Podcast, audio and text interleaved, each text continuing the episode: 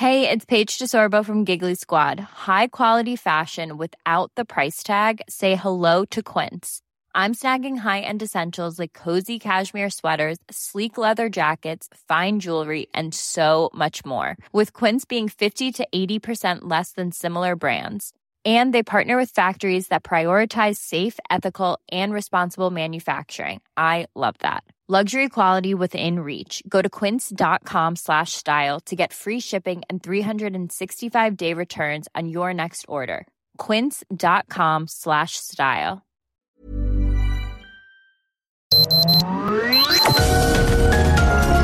Heraldo Media Group presenta Sergio Sarmiento y Lupita Juárez. Información veraz y oportuna con un toque personal y humano.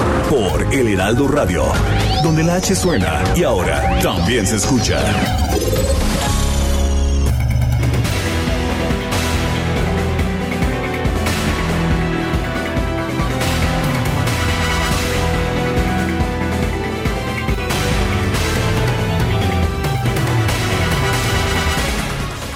Primero la buena noticia, se crearon más empleos formales en nuestro país por sexto mes consecutivo.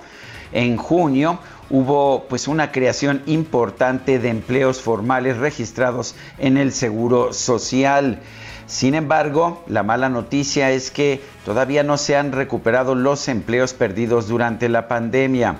El IMSS reportó que en junio se generaron 65.936 plazas laborales, por lo que el número de trabajadores asegurados sumó 20.175.380.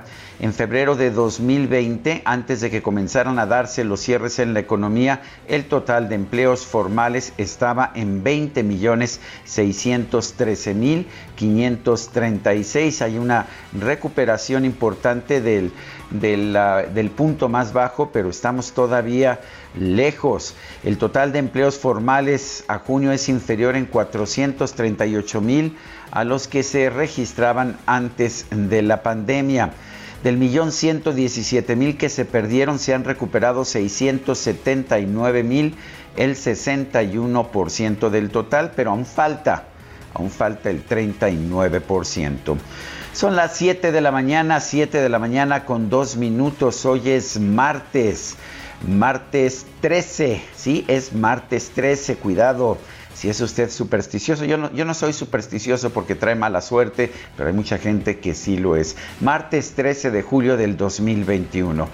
Yo soy Sergio Sarmiento y quiero invitarlo a quedarse con nosotros. Aquí estará bien informado. También podrá pasar un momento agradable ya que si la noticia lo permite, a nosotros nos gusta darle su lado amable. Guadalupe Juárez, allá en la cabina del Heraldo Radio, adelante con tu reporte. Hola, ¿qué tal? ¿Cómo estás? Qué gusto saludarte, Sergio Sarmiento. Buenos días para ti, amigos. Muy bienvenidos a este programa de información. Y bueno, pues eh, con que no te cases ni te embarques, mi querido Sergio, ya con eso la hiciste. ¿eh? Ya con eso la hiciste en este martes, aunque seas muy supersticioso o no lo seas. Bueno, les tengo información que tiene que ver con movimientos, movimientos ya se venían anunciando desde hace varias semanas. La verdad de las cosas es que se dijo después de los resultados del 6 de junio, algo se tiene que hacer en la Ciudad de México. Tenemos que informar un montón de las buenas obras, de las cosas importantes que está haciendo el gobierno, dijo la jefa eh, de gobierno precisamente Claudia Sheinbaum. Y bueno, también, también se dio a conocer el día de ayer que el senador de Morena, Martí Batres Guadarrama, será el nuevo secretario de gobierno capitalino, cargo que va a tomar a partir del 15 de julio. Así que llega Martí Batres al gobierno de Claudia Sheinbaum. Un juez federal dictó auto de formal prisión en contra del exdirector de Seguridad Regional de la Policía Federal, Luis Cárdenas Palomino. Se le acusa de tortura. Juan Antonio Orozco es abogado de Luis Cárdenas Palomino. Lo tenemos en la línea telefónica. Licenciado Orozco, buenos días por ¿Cuál es la posición de la defensa del exdirector de seguridad al respecto de esta, de esta decisión? Eh, de esta decisión eh, que, se ha, que se ha decretado en contra de Luis Cárdenas Palomino. Sí, Sergio, muy buenos días. Sí, buenos eh, días. sí, mira, este, estamos ante un asunto que viene desde el año 2012 eh, si me permite un poco el antecedente. Eh, de este asunto se inicia en el año 2012 con un operativo que hace la Policía Federal. Y de ahí este, se libera a una víctima por el delito de secuestro y resultan cuatro detenidos. Este, de estos cuatro detenidos, eh, un año posterior, en el año 2013, la hermana de uno de, de, dos de ellos presenta una denuncia justamente del, por el delito que nos que, que, nos este, que nos ocupa el día de hoy, eh, argumentando que hubo tortura al momento de la aprehensión de estas personas. Posteriormente, eh, estas cuatro personas ratifican y hacen suya esa denuncia dos años después, ¿sí? Pero déjame decirte que en el año 2012, cuando son detenidos, eh, las autoridades penitenciarias realizan los dictámenes de integridad física, este, de psicología, eh, apegado al protocolo de, Estambul, este, dictamen mecánica de lesiones.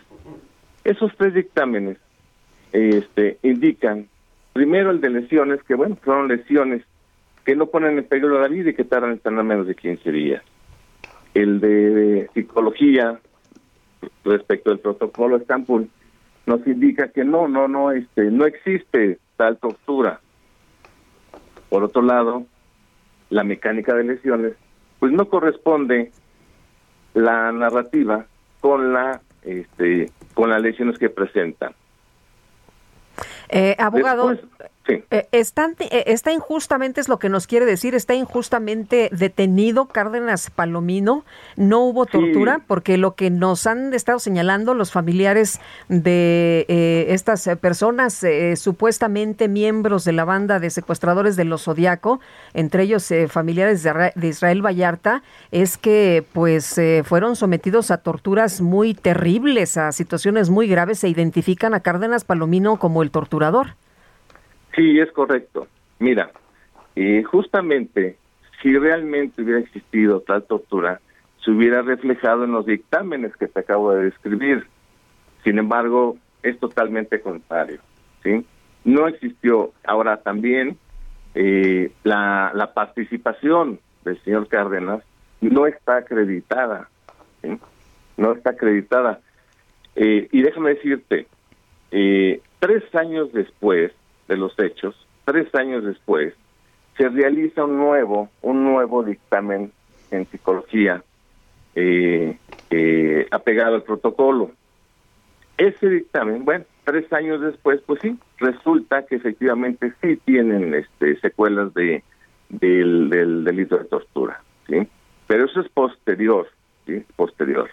Ahora, eh, el hecho de que reconocen al señor Cárdenas y lo reconocen porque ellos mismos lo narran así en sus declaraciones. Lo reconocen porque lo han visto en las noticias, lo han visto en, en, la televisión, lo han visto en, el periódico, vaya, ¿sí? Por ser una persona pública. ¿Sí? Esa es la parte. Eh, otra parte importante es de que no, no lo ubican en el lugar de los hechos, lo ubican una vez cuando ellos llegan a la fiscalía, a las oficinas de la fiscalía ahí es donde ellos lo ubican.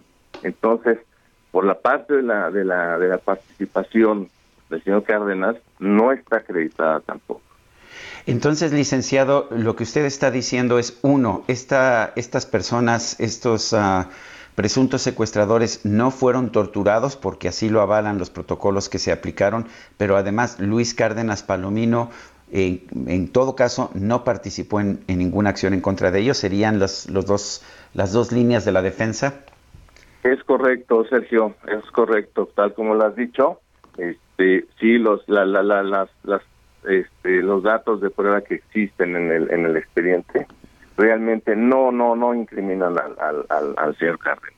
Eh, abogado, ¿cómo está determinada esta acusación? Se le acusa de haber autorizado al grupo de agentes de la Policía Federal para que ellos torturaran o está acusado directamente Cárdenas Palomino? Porque al que hemos visto eh, por parte de las eh, personas que fueron torturadas, eh, señalan directamente a, Cárdenas Palomino. Sí, justamente ese es el tema de que él, él se le, se le atribuye el haber este el haber dado la orden y bueno estando este eh, con la él pudo haberlo evitado también sin embargo es un tema que no es un punto que no está acreditado precisamente porque no estuvo presente en, en el lugar de los hechos no estuvo no estuvo en el lugar de los hechos y dos no este no lo han acreditado que él haya dado esa orden esa orden jamás está este eh, demostrada en, en, el, en, las documentales. No está acreditado que él haya dado esa orden. ¿Qué sigue ahora, abogado? Bueno, por ahora tenemos una formal prisión que desde luego está totalmente este eh, infundado eh, y bueno estamos haciendo los, los, recursos necesarios para para contrarrestar esta esta decisión del del juez. Bueno, pues yo quiero agradecerle, eh, licenciado Juan Antonio Orozco, abogado de Luis Cárdenas Palomino, el que haya conversado con nosotros esta mañana. Si me lo permites, para concluir con esto, Sergio, mira, este, es importante decirte que es el señor Luis Cárdenas es una persona con una trayectoria impresionante, tiene un sinfín de reconocimientos nacionales, internacionales, que lo acreditan como, como un investigador, como policía, ¿Qué necesidad tendría una persona con una trayectoria tan importante, tan relevante? ¿Qué necesidad tendría de querer eh, obtener una investigación a base de una tortura cuando él cuenta con todos los elementos, las herramientas, los conocimientos necesarios para poder determinar una, una investigación y llevarla a un buen puerto? No creo que tendría ninguna necesidad. Y esta situación, desde luego, también ya está este, ya está agregada al, al, al expediente. Licenciado Orozco, gracias por conversar con nosotros. Hasta luego, Sergio. Tenga buen día. Y vamos a la frase del día.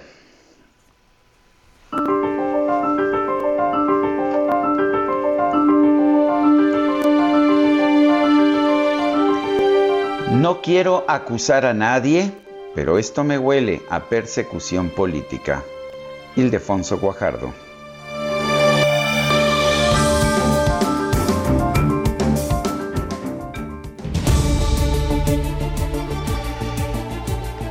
Y bueno, ya sabe usted que nos gusta preguntar. Ayer, por ejemplo, preguntamos lo siguiente. ¿Está el gobierno usando a la UIF, la FGR y la SFP para acosar a sus enemigos? Nos dijo que sí, 94.7%, que no, 3.8%, no sabemos 1.5%. Recibimos 13.666 participaciones. Y esta mañana ya coloqué en mi cuenta personal de Twitter, arroba Sergio Sarmiento, la siguiente pregunta. ¿Quién es culpable de la escasez de alimentos y medicinas en Cuba? La propia Cuba nos dice 85.7%, Estados Unidos 7.7%, no sabemos 6.6%. Hemos recibido en 41 minutos 1.503 votos.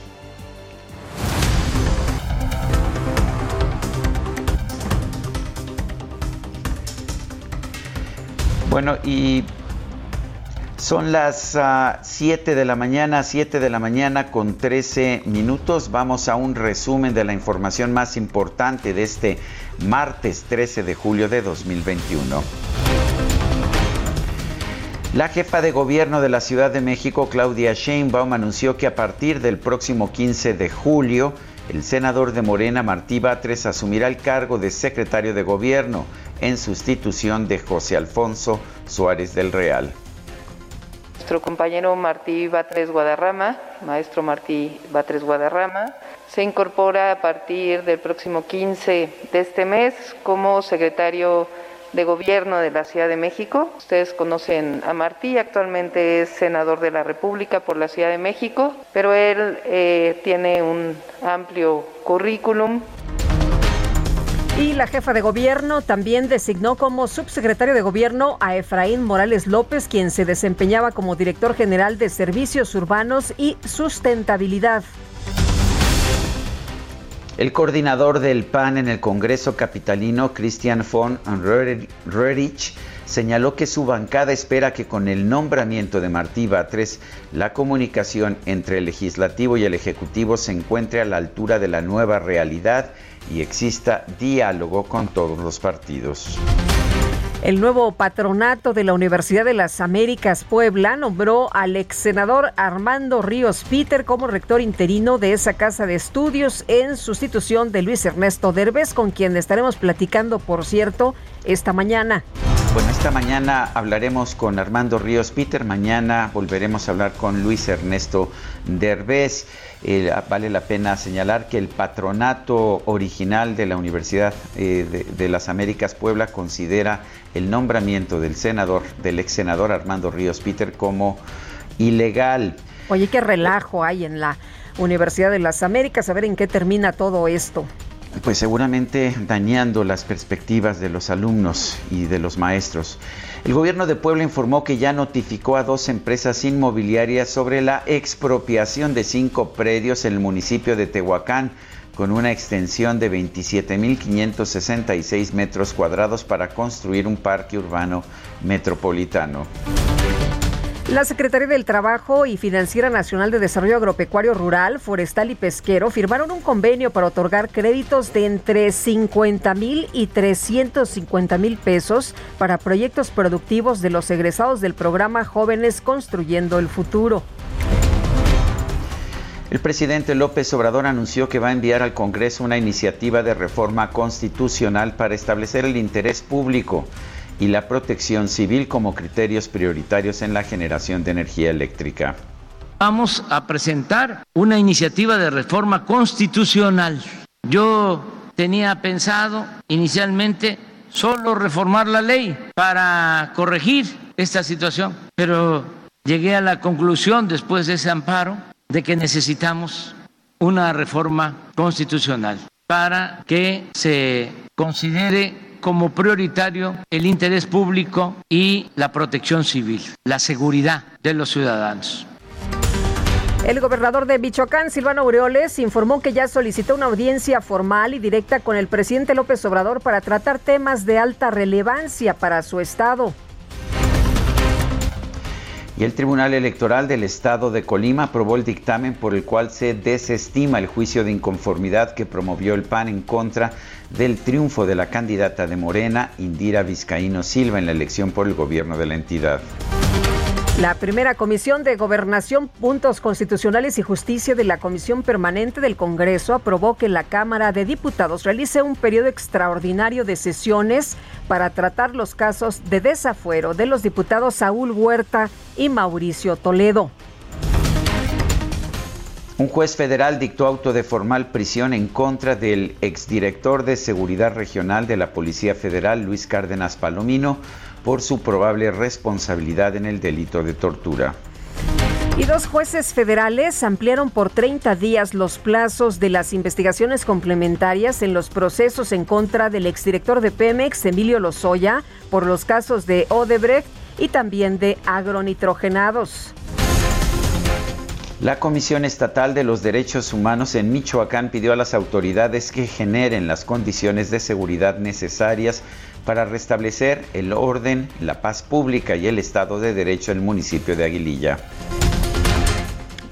Bueno, y el coordinador para América del Norte de la Secretaría de Relaciones Exteriores, Roberto Velasco, reiteró que aún no hay una fecha para la reapertura de la frontera con los Estados Unidos, pero ya se analiza la aplicación de un programa piloto de apertura en Baja California y California.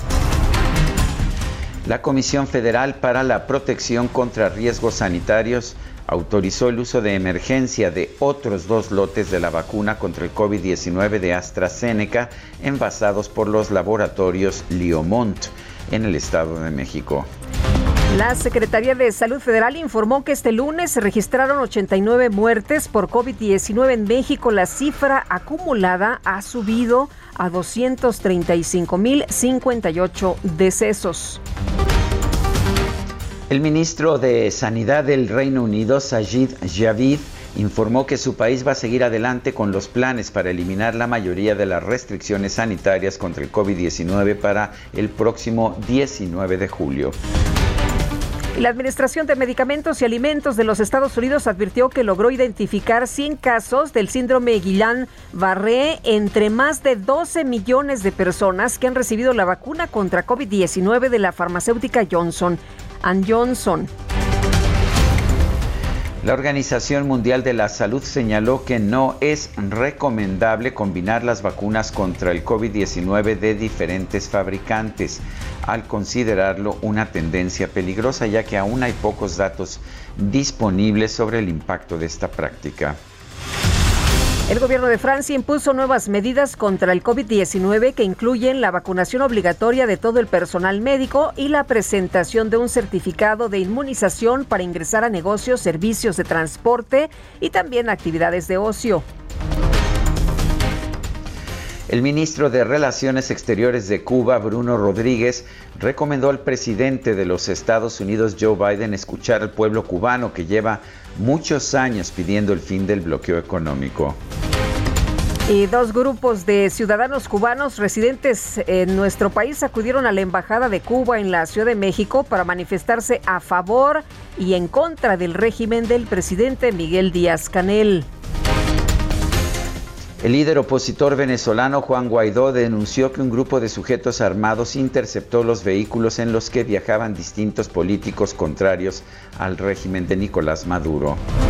El exdiputado venezolano Freddy Guevara fue detenido por el Servicio Bolivariano de Inteligencia Nacional por los delitos de terrorismo, atentado contra el orden constitucional, concierto para delinquir y traición a la patria. Las autoridades chinas reportaron el desplome de un edificio en la ciudad de Suzhou con un saldo de por lo menos ocho personas muertas y nueve desaparecidas. Y en la información de los deportes, el presidente de la Federación Mexicana de Fútbol, León de Luisa, respaldó la determinación de no permitir el ascenso a Primera División hasta el año 2026.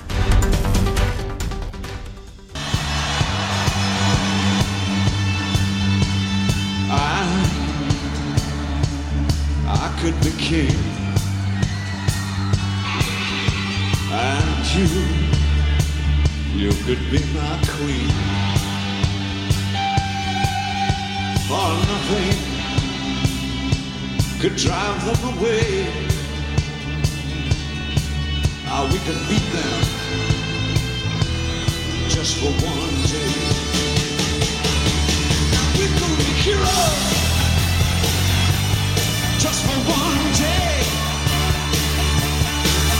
Heroes, podemos ser héroes por un solo día. Estamos escuchando a David Bowie y esto, esto es lo que interpretó el 13 de julio de 1985 en el concierto Live Aid. Es un concierto que se realizó de forma simultánea, casi podríamos decir consecutiva, en el estadio de Wembley en Londres, Inglaterra y en el John F. Kennedy Stadium de Filadelfia en los Estados Unidos. El propósito era recaudar fondos en beneficio de los países de África Oriental. Fue tan importante este concierto, en parte por lanzar una manifestación de unidad de todos los rockeros del mundo para apoyar en una causa común que el 13 de julio ha sido declarado como el Día Internacional del Rock.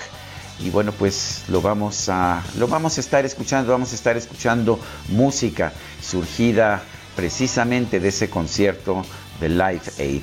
Y vamos a celebrar, si te parece bien, Guadalupe, el Día Mundial del Rock. Me parece muy bien y que viva el rock.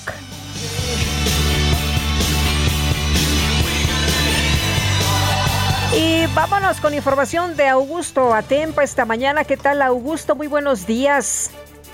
Sergio Lupita, muy buenos días. Pues una mañana al sur de la ciudad bastante fría y es que platico que en este momento para quienes salen de sus casas y utilizan la Picacho justo encontrarán muy buen avance para aquellos que van hacia ya sea hacia el Pedregal o hacia Periférico. En Periférico también hay muy buen avance, ya sea para los que van a circular eh, hacia la Avenida de los Insurgentes o que van hacia, hacia San Antonio esto es en ambos carriles, tanto en, eh, en los carriles centrales como en los laterales. Hay que tener mucha precaución, sobre todo a la altura de San Jerónimo. Hay un bache antes de llegar hacia San Jerónimo, esto en los carriles centrales, y hay que manejar con precaución para no caer en él. Sergio Lupita, mi reporte. Augusto, gracias, buenos días. Muy buen día. Son las 7 de la mañana con 24 minutos. Guadalupe Juárez y Sergio Sarmiento estamos en el Heraldo Radio. Regresamos en un momento más. Sergio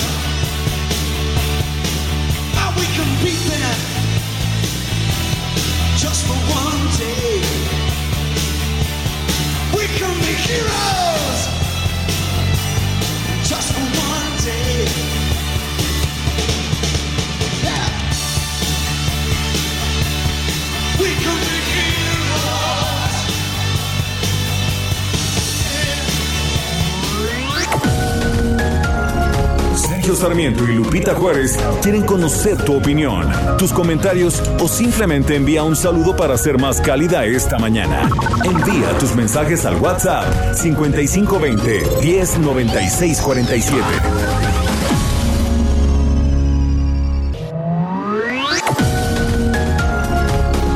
Continuamos con Sergio Sarmiento y Lupita Juárez por El Heraldo Radio.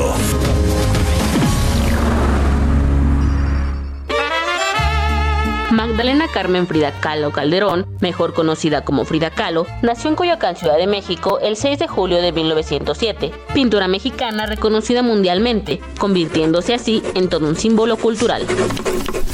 En 1939, Frida expuso sus pinturas en Francia gracias a una invitación de André Breton, quien intentó convencerla de que eran surrealistas, aunque Kahlo decía que esta tendencia no correspondía con su arte, ya que ella no pintaba sueños, sino su propia vida.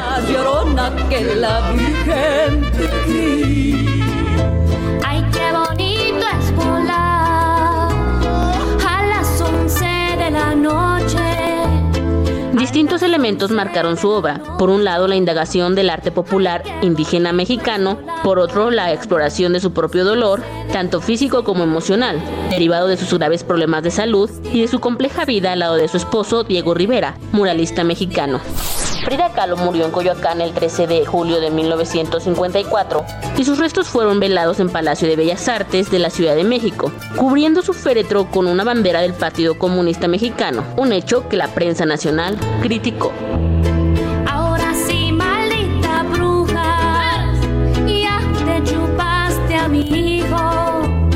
Señora, ninguna, ninguna, no sé, ando en pretensiones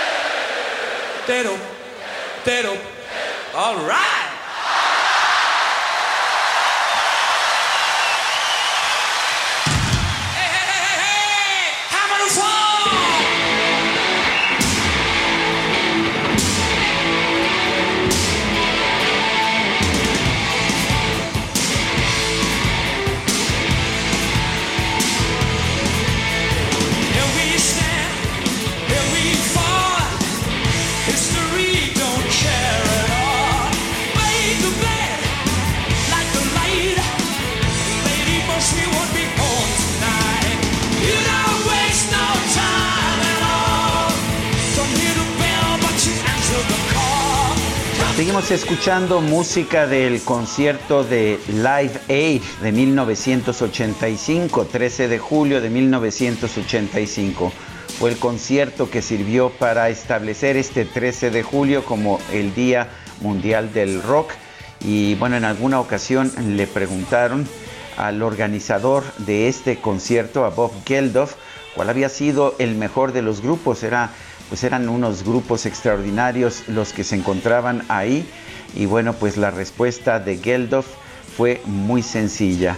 Queen fue absolutamente el mejor grupo. Vale la pena recordar que Queen había estado separado en los años anteriores. Tocaron solamente 17 minutos, pero fueron 17 minutos que dejaron un registro histórico en, en el rock y que, y que transformaron a la banda que la volvieron a unir le dieron una nueva perspectiva. Seguimos escuchando música de rock y esta, Hammer to Fall, El martillo caerá, martillo caerá de Queen, una de las clásicas de esos 17 minutos legendarios de música del grupo Queen en el concierto de Live Aid.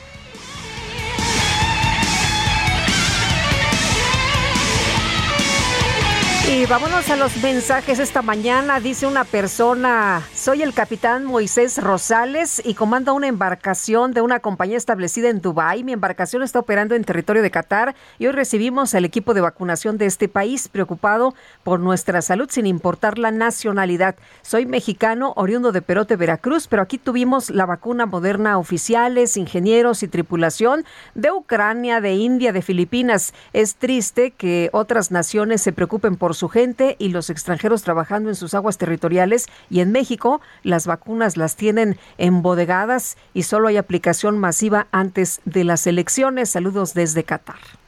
Y una persona del público me pregunta lo siguiente, tengo el pendiente, Martinazo, ¿ya le habrá pagado el préstamo a David León?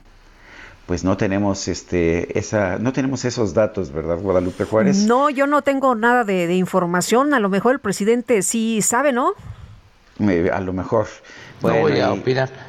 No, bueno, me bueno, de eso no opina en realidad el presidente, ¿no? Dice que él nada más se hace cargo de su hijo menor, eh, Ernesto, y ya de sus otros familiares, pues que ellos eh, aboguen por ellos mismos.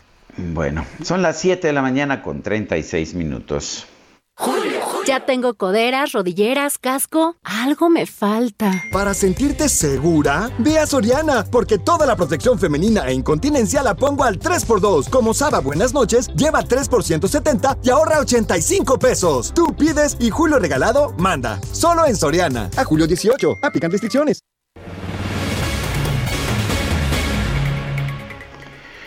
Bueno, y continuamos con la información. En conferencia matutina, el presidente López Obrador descartó ayer que exista persecución política contra el exsecretario de Economía, Ildefonso Guajardo, y aseguró que, pues si tiene tranquila su conciencia, no habrá ningún problema. Ildefonso Guajardo había señalado que esto le huele a persecución política y le vamos a preguntar directamente esta mañana. Está en la línea telefónica el exsecretario de Economía. ¿Qué tal? Buenos días. Ildefonso, buenos días.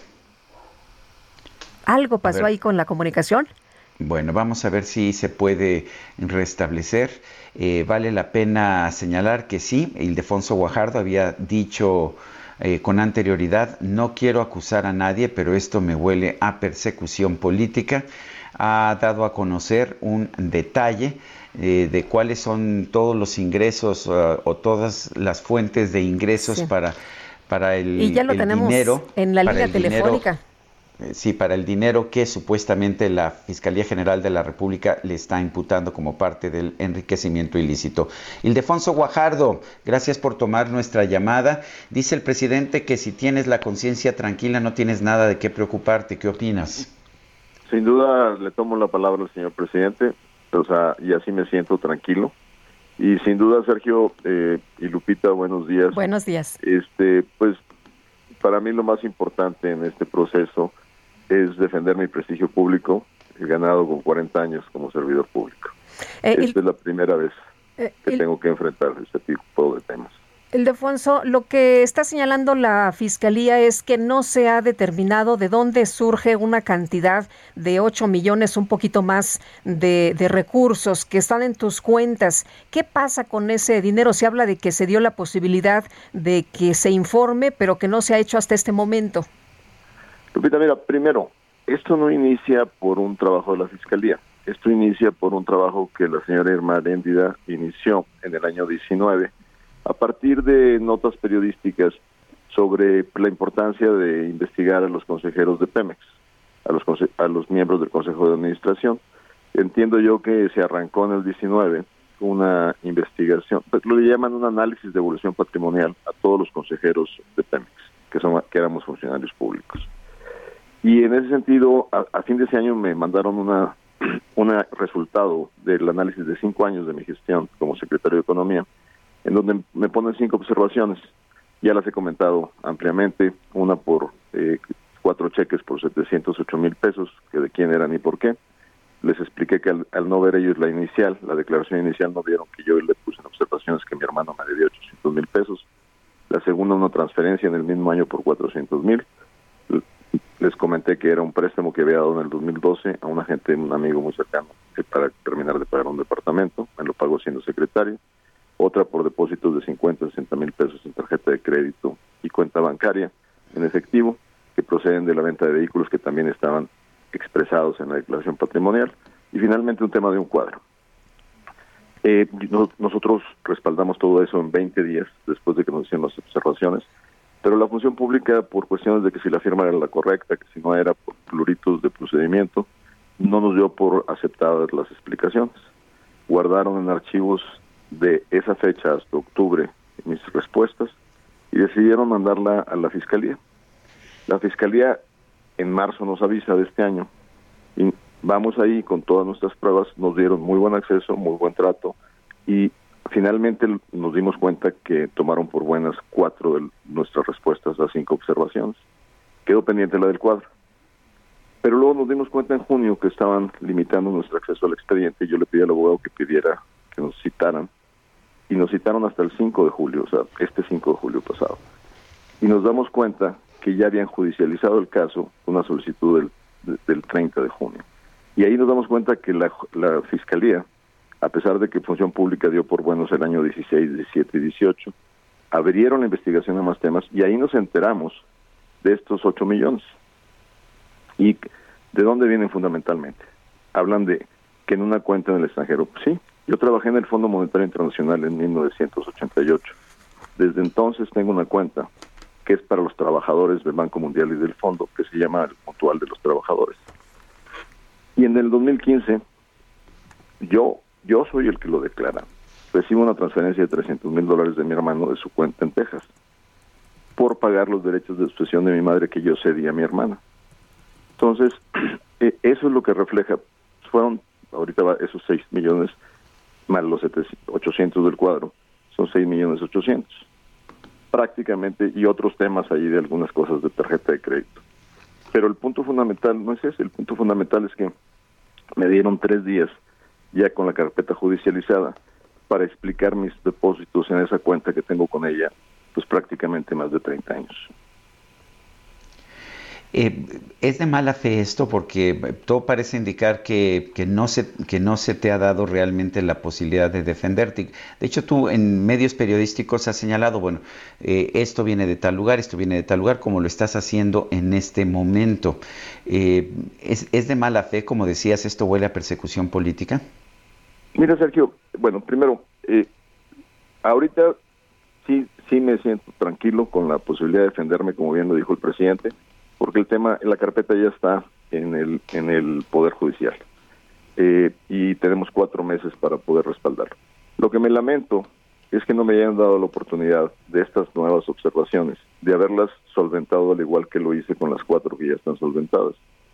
De tal manera que, que eso hubiera evitado un daño a mi- imagen pública, porque como bien dijo el presidente, este, una frase que utilizó, lo que no quema tizna o algo así, este, pues al fin del día es, es, es muy incómodo andar en estos temas, cuando sobre todo tienes elementos para poderlos contestar. Eh, Ildefonso, entonces son cuatro meses en los que se va a poder presentar esta información y hasta ahí va a quedar. No, no, no, no, o sea, claramente no. O sea, el juez tiene la responsabilidad de verificar que mis argumentaciones son sólidas y tienen fundamento, respaldo legal. O sea, eh, digo, espero que, yo tenga todos los elementos de cada uno de esos, como te digo, de esos 8 millones 300 mil dólares, que son casi 6 millones.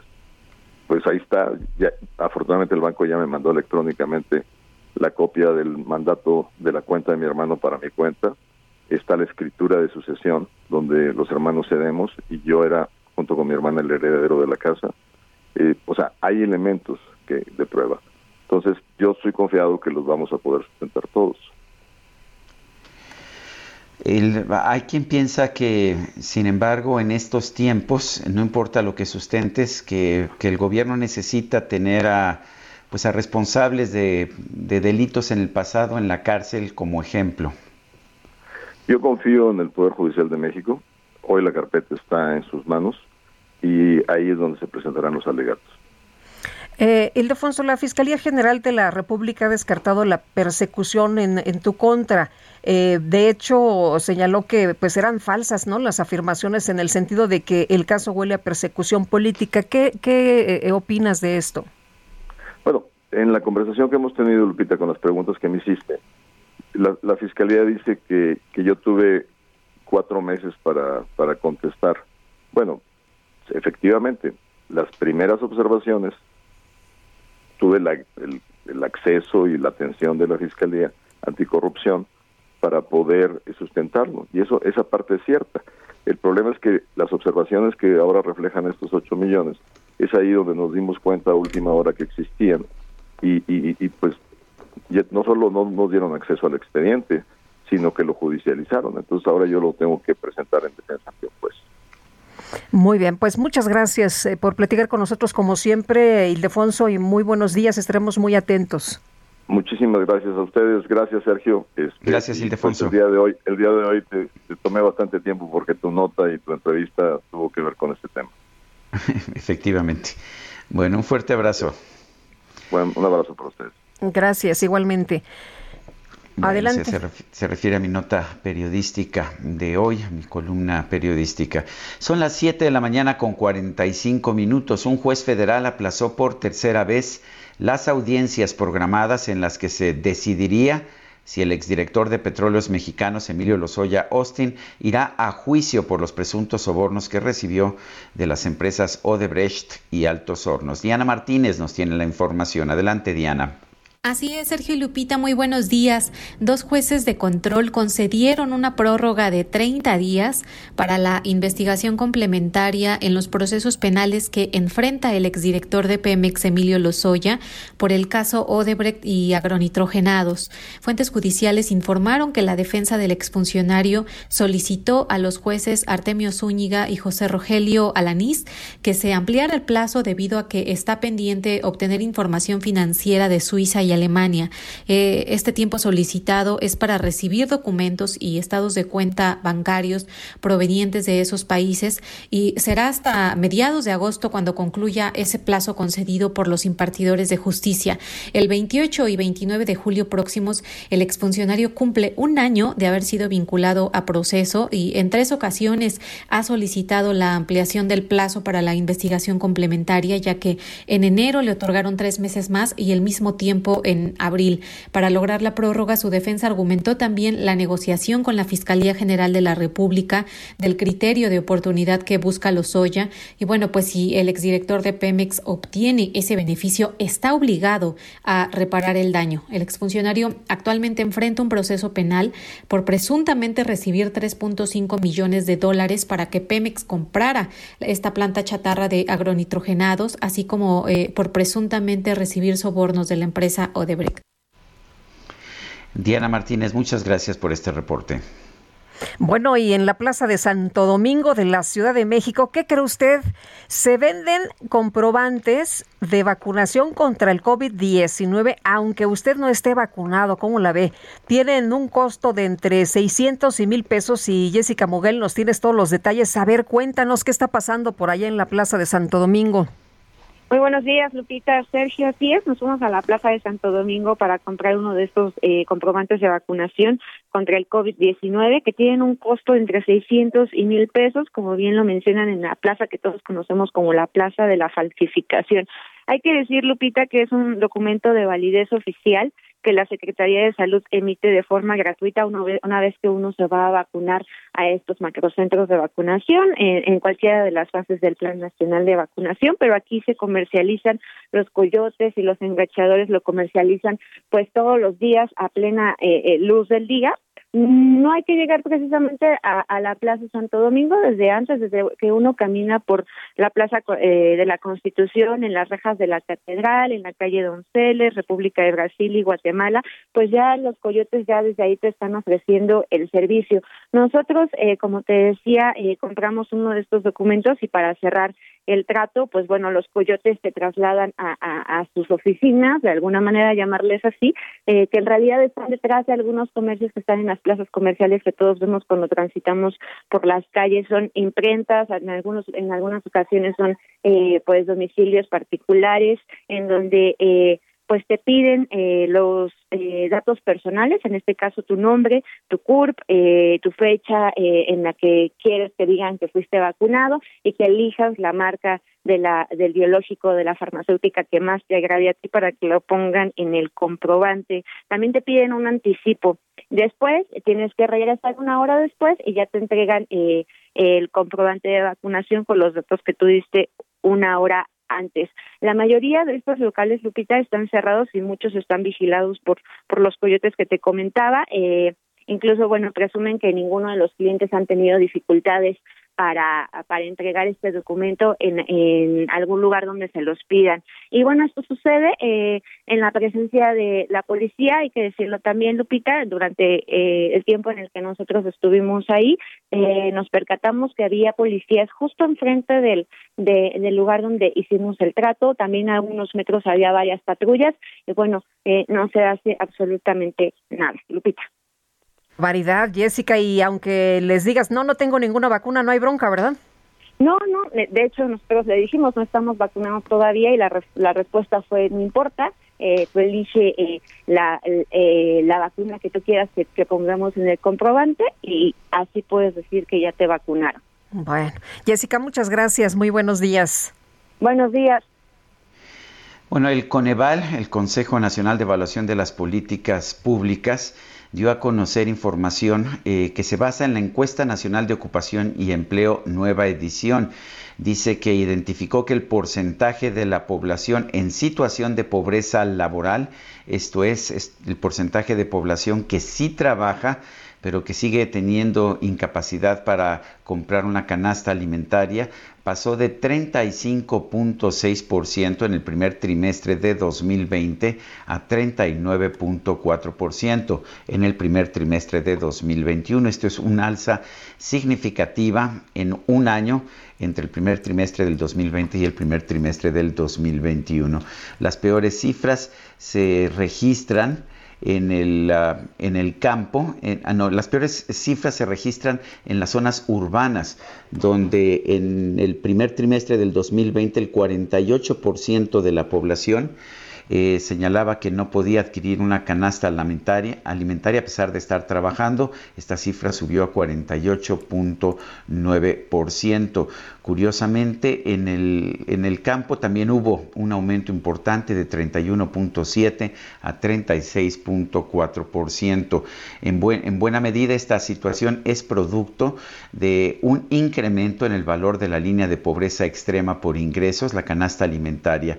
Esta canasta eh, que se considera fundamental para saber si la familia está o no en situación de pobreza extrema, pasó de 1.360.83 pesos en mayo de 2021 a 1.370.74 en junio de 2021. Es un aumento de 0.7% en apenas un mes. Bueno, y vámonos ahora con Alan Rodríguez, que anda por allá en Calzada de la Viga. ¿Qué pasa, Alan? Cuéntanos.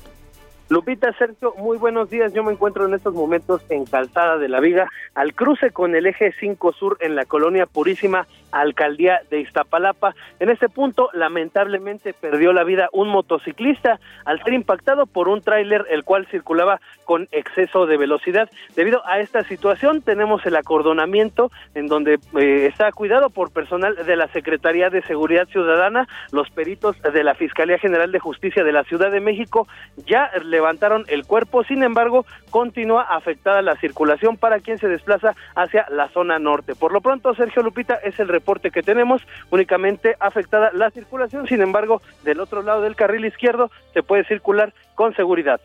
Gracias, Alan. Muy buen día. Buenos días. Y queremos escuchar sus opiniones, sus saludos, eh, sus comentarios. Puede usted mandarnos un mensaje, ya sea de texto o de voz, a nuestro número 55 2010 96 47. Repito, 55 2010 96 47. Regresamos en un momento más. Every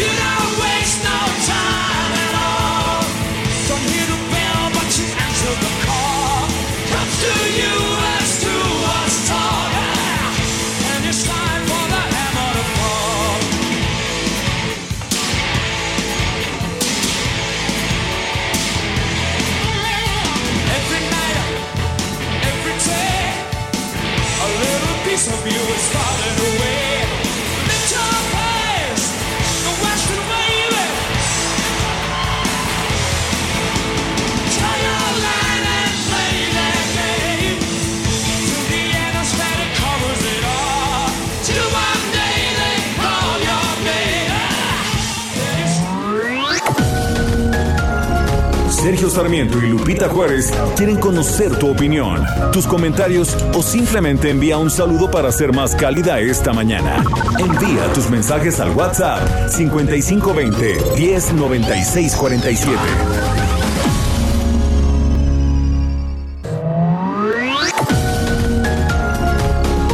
Continuamos con Sergio Sarmiento y Lupita Juárez por El Heraldo Radio.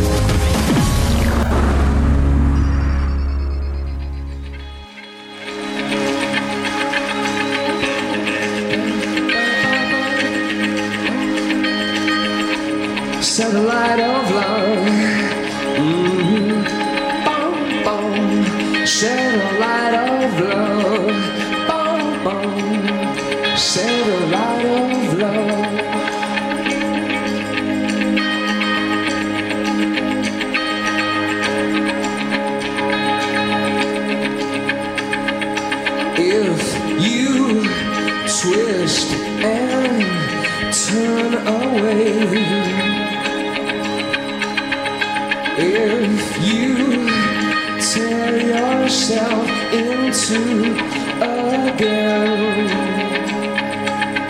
if I could, you know I would. If I could, I would let it go.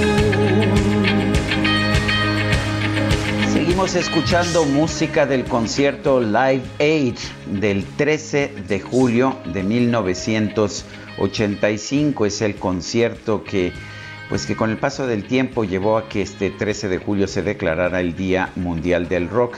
Esto que estamos escuchando es Bad de U2 y nos canta, nos canta este grupo irlandés. If you twist and turn away, if you turn yourself into again, if I could, yes I would, if I could, I would. Si te retuerces, si te das la vuelta, si te rasgas en dos, si pudieras, sí, yo podría, yo podría, yo trataría. Es lo que canta Bono, el, el cantante precisamente del grupo YouTube.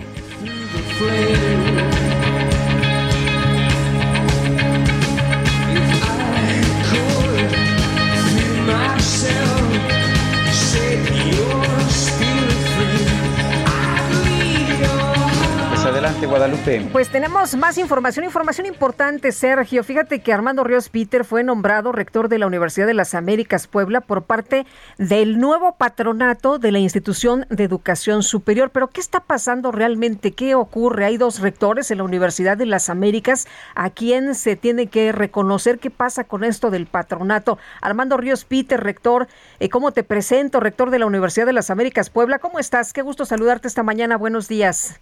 Hola Lupita, siempre gustazo estar contigo y con Sergio. Y sí, como rector de la Universidad de las Américas Puebla. Eh, Armando, ¿de dónde van a salir los recursos? Eh, porque finalmente el patronato eh, que muchos consideran legítimo, el patronato de la Universidad de las Américas Puebla, original, pues no sé si vaya pues a aportar dinero para que para que tú mantengas una rectoría que ellos consideran ilegítima, incluso que rompe con los estatutos.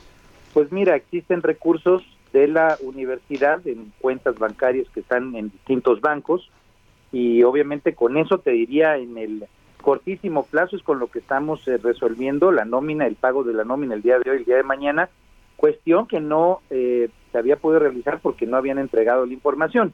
Tú bien lo sabes, mi querido Sergio, escribiste una nota amplia al respecto, hay todo un gran litigio precisamente provocado porque el anterior patronato y distintos abogados se llevaron el dinero de la fundación a Barbados, a Panamá, tú así lo describes, y a final de cuentas afectaron el mandato original de la Fundación Jenkins que afecta a la Fundación de la Universidad de las Américas. Entonces, hay dinero en las cuentas de la universidad, pero el gran litigio, el litigio importante, pues es el de 720 millones de dólares. Eh, Armando, platicábamos con uno de los profesores y decía que lo que hay en estos momentos en la universidad es eh, incertidumbre, incertidumbre en los eh, trabajadores administrativos, incertidumbre, por supuesto, en los profesores, pero más en los estudiantes. ¿Qué, qué ocurre con la universidad? ¿Cómo está operando? ¿Qué, ¿Qué está pasando en estos momentos? ¿Y qué les dices ante pues esta preocupación legítima que tiene todo mundo? Sin duda, y así como lo preguntas, es precisamente el mandato y te diría yo el principal compromiso que yo tengo y que quienes eh, buscamos precisamente que este nuevo momento le dé señales a la sociedad de que se pueden ir arreglando las cosas, es darle certidumbre a toda la comunidad universitaria, a los estudiantes, a la comunidad académica, al sindicato, a los trabajadores sindicalizados, pues de que vamos a ir recuperando la normalidad que se ha perdido, pues precisamente por eh, este litigio, este, eh, digamos, este encontronazo jurídico que ha habido, pero en el cual, pues me parece que es muy, muy, muy importante, como tú lo señalas, que la gente sepa, pues que se van a pagar las nóminas, que la gente sepa, los becarios, por ejemplo, que esas becas van a continuar, que la gente sepa que los trámites de, de, de titulación van a continuar y se va a tener quien firme todo esto. Entonces, el nombramiento del nuevo rector es precisamente para darle certidumbre, tender puentes, generar diálogo que permita que la comunidad universitaria vea que, eh, digamos, el regreso a clases el próximo 10 de agosto se va a dar eh, sin conflictos y que las actividades cotidianas van a regresar a la normalidad. Armando, el- la administración que tú encabezas y el nuevo patronato tienen acceso a esas cuentas bancarias de la Universidad de las Américas Puebla. Así es, por virtud judicial la hemos logrado tener, no nos la quisieron entregar. Eh, eh, los bancos ya la entregaron eh, el día de ayer, los tokens famosos que les llaman. Eh, ayer mismo tuve una reunión ya con la eh, encargada de recursos humanos. Eh, nos quedamos de ver el día de hoy ya para tener muy claro a quién es que hay que hacerle la dispersión. Entonces, todo esto que debió haber funcionado pues de una manera eh, normal, tranquila y que no ha ocurrido porque la contraparte no quiso entregar la información, no quiso entregar los tokens, en fin, pues por el mandato judicial estamos en la ruta de que hoy se le pague a la nómina sindicalizada y que el día de mañana así ocurra para la comunidad académica y el resto de las nóminas que se tienen. Eh, Armando, ¿no existe la posibilidad de que el día de mañana nos digan que el rector es el doctor Derbez? Pues no, porque en realidad, digamos, eh, hay dos, dos hechos jurídicos importantes. Como tú sabes, había un patronato que quedó disuelto.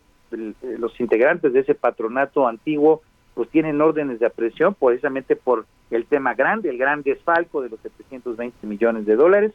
Y el nuevo patronato que está legalmente constituido, pues inmediatamente que entró, encontró, y es importante que el auditorio lo sepa, una serie de irregularidades respecto a la administración anterior, eh, irregularidades que pueden configurar delitos, así lo han dicho ellos, los abogados tienen mucho más claro cuál va a ser el seguimiento de ese tema, pero que van desde el lavado de dinero hasta pues configuración de ciertas actividades ilícitas en las cuales pues, ellos determinaron que el antiguo rector tendría que ser modificado. Yo no quiero quitado, perdón, yo no quiero caer, digamos, en ese debate que será un debate de tribunales, un debate específicamente entre abogados y más bien aprovechar el micrófono de ustedes para señalar que esta nueva rectoría pues, lo que busca es eso, fortalecer el diálogo, tender puentes y garantizar que el prestigio y la vida académica de la universidad continúe, se profundice y obviamente regrese a la normalidad que toda la comunidad espera. Por lo pronto, entonces, Armando, se van a hacer los pagos esta quincena, tanto a personal sindicalizado como a profesores. Estamos en eso, eh, no, quise, no quisieron darle información antes a los patronos. Espero que el nombramiento, mi querido Sergio, empiece a brindar ese tipo de certidumbre. Ya hay una nueva autoridad, esa nueva autoridad buscará atender los puentes, dar garantías, dar claridad de que no se viene a hacer una cacería de brujas y eso es algo importante por el esquema, te lo diría porque así lo he escuchado, de terror que algunos sienten, pues no, de ninguna manera. Queremos la tranquilidad y la normalidad de la vida de la universidad y ese es el trabajo, la conciliación y los puentes que yo voy a estar haciendo. Ahora, ¿el respaldo que recibes es del patronato y también del gobernador del estado de Puebla? Pues mira, yo no he hablado con el gobernador, yo lo que te puedo decir es que el patronato es eh, directamente quien eh, me ha eh, hecho los planteamientos, me ha dado con mucha claridad el, mandato, el compromiso que al que queremos trabajar. Creo en la autonomía universitaria como una, digamos, con un principio básico que hay que tener. Y bueno, pues eh, dicen que a Dios lo que es de Dios, al César lo que es del César, a nosotros la autonomía universitaria y el trabajo con la comunidad. Muy bien, Armando, muchas gracias por conversar con nosotros esta mañana. Buenos días. Les agradezco muchísimo, un saludo como siempre a todos su auditorio. Gracias, hasta luego, Armando Ríos Peter, el rector de la Universidad de las Américas Puebla. Bueno, según una de las versiones, Exactamente. en realidad hay dos, dos versiones aquí. Mañana estaremos hablando con Luis Ernesto Derbez, también rector de la Universidad de las Américas Puebla. Eh, la jefa de gobierno de la Ciudad de México, Claudia Sheinbaum, informó este lunes que el senador Martí Batres se va a incorporar a partir del próximo 15 de julio como secretario de gobierno de la Ciudad de México. Va a sustituir a José Alfonso Suárez del Real. Tenemos a Martí Batres, senador por Morena, en la línea telefónica. Martí, ¿cómo estás? Buenos días. Buenos días, Lupita. Buenos días, Sergio. Hola, ¿qué ¿Cómo tal, estás? Martí? Bien, ¿tú qué tal? ¿Cómo te sientes? ¿Cómo estás? Bueno, bien, contento, pero también con la sensación de, de la del peso de las responsabilidades que ahora eh, adquieren otro otra tonalidad. ¿Cuál es tu mandato? ¿Qué te, qué te pidió eh, Martí que hagas la, la jefa de gobierno de la Ciudad de México? ¿Cuáles son tus prioridades? Bueno, hay grandes líneas para empezar que tienen que ver con el diálogo con las diversas fuerzas políticas, los diversos actores de la ciudad, eh, la, la conciliación, la, estabilidad, la gobernabilidad, la, propia estabilidad de, la fuerza política gobernante, eh, los eh, temas relacionados con estrechar el vínculo gobierno-ciudadanía, eh, alentar este proceso de reconstrucción del tejido social participativo en la Ciudad de México, que la pandemia pues fracturó, inhibió, eh, alentar la, la, participación de la ciudadanía en los temas eh, públicos, eh, atender los diversos problemas eh, en la ciudad. En fin, todo esto se derivará en muchos puntos específicos que ya los iremos tratando, porque también la jefa de gobierno me pidió que antes de abordar temas muy específicos pudiera eh, verlo con las áreas de gobierno eh, que, salientes. Eh, tengo una larga reunión pendiente con el secretario de gobierno saliente, con José Alfonso Suárez de Real, y ya veremos puntos mucho más específicos eh, en relación con estas grandes líneas. Eh, Martí, llegas a la Ciudad de México el próximo jueves ya en este nuevo encargo como secretario de Gobierno de la Ciudad de México, una Ciudad de México de que después del 6 de junio pues va a ser un poco distinta, ¿no? Por el tema de quién ganó las alcaldías. Eh, ¿cómo, ¿Cómo ves como secretario de Gobierno de la Ciudad de México pues esta nueva este, este nuevo esquema en la Ciudad de México eh, se, se- será secretario de gobierno para todos de manera igual, eh, puentes eh, se van a atender, ¿cómo, cómo vas a trabajar? Lo que mencionas, Lupita, es muy interesante. Hubo algunos cambios, pero no tanto como a veces se piensa, porque Morena seguirá siendo la fuerza política que gobierne más alcaldías y seguirá siendo la fuerza política que gobierne más habitantes desde las alcaldías que ganó, porque, o sea, Iztapalapa es una alcaldía que gobierna a dos millones de personas, más de dos millones, o sea, nada más entre Iztapalapa y Gustavo Amadero, nada más con esas dos, es casi la mitad de los habitantes de la Ciudad de México. Por otro lado, también Morena ganó la mayoría en el Congreso local, ganó la mayoría de los distritos locales de la Ciudad de México y también, por cierto, en un análisis más molecular, ganó la mayoría de las secciones electorales. De hecho, es la primera fuerza en el 75% de las secciones electorales. Quiero decir con esto que aún con los resultados que electorales que hubo, Morena es la fuerza mayoritaria en la Ciudad de México, se afirmó una tendencia de una mayoría progresista de izquierda, pero también es cierto que hay espacios que ganó la oposición y esto forma parte de lo que es nuestra ciudad, es una ciudad plural. Yo diría que hay dos componentes en nuestra Ciudad de México, una mayoría progresista, pero también la participación de otras fuerzas políticas que tienen sus propios espacios de representación. Y vamos a gobernar para todos. Es decir, eh, tanto eh, para quienes eh, coinciden con el gobierno de la ciudad, como también para quienes forman parte de otras opciones políticas, se tendrá que gobernar para todas y todos. La jefa de gobierno Claudia Sheinbaum señaló en varias ocasiones que, que, había fallado en lanzar el mensaje de lo que realmente está haciendo la cuarta transformación. ¿Esa va a ser tu labor, Martín, una labor política? La labor de la gobernabilidad es una labor política.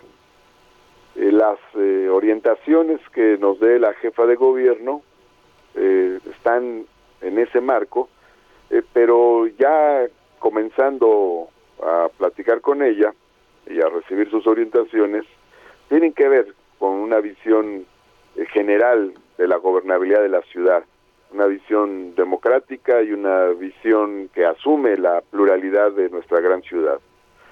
Eh, ahora bien, eh, creo que hay una serie de logros del gobierno de la ciudad, hablando de, transformaciones en un nivel más concreto, que es importante que la ciudadanía las conozca, las valore, las sopese, porque creo que a veces hay una gran desproporción entre logros eh, que, que pueden llegar a ser eh, impresionantes o hasta espectaculares algunos, y el, y el grado de asimilación de los mismos eh, por, por la sociedad capitalina, que puede ser por falta de información, de difusión, en fin, por muchas razones.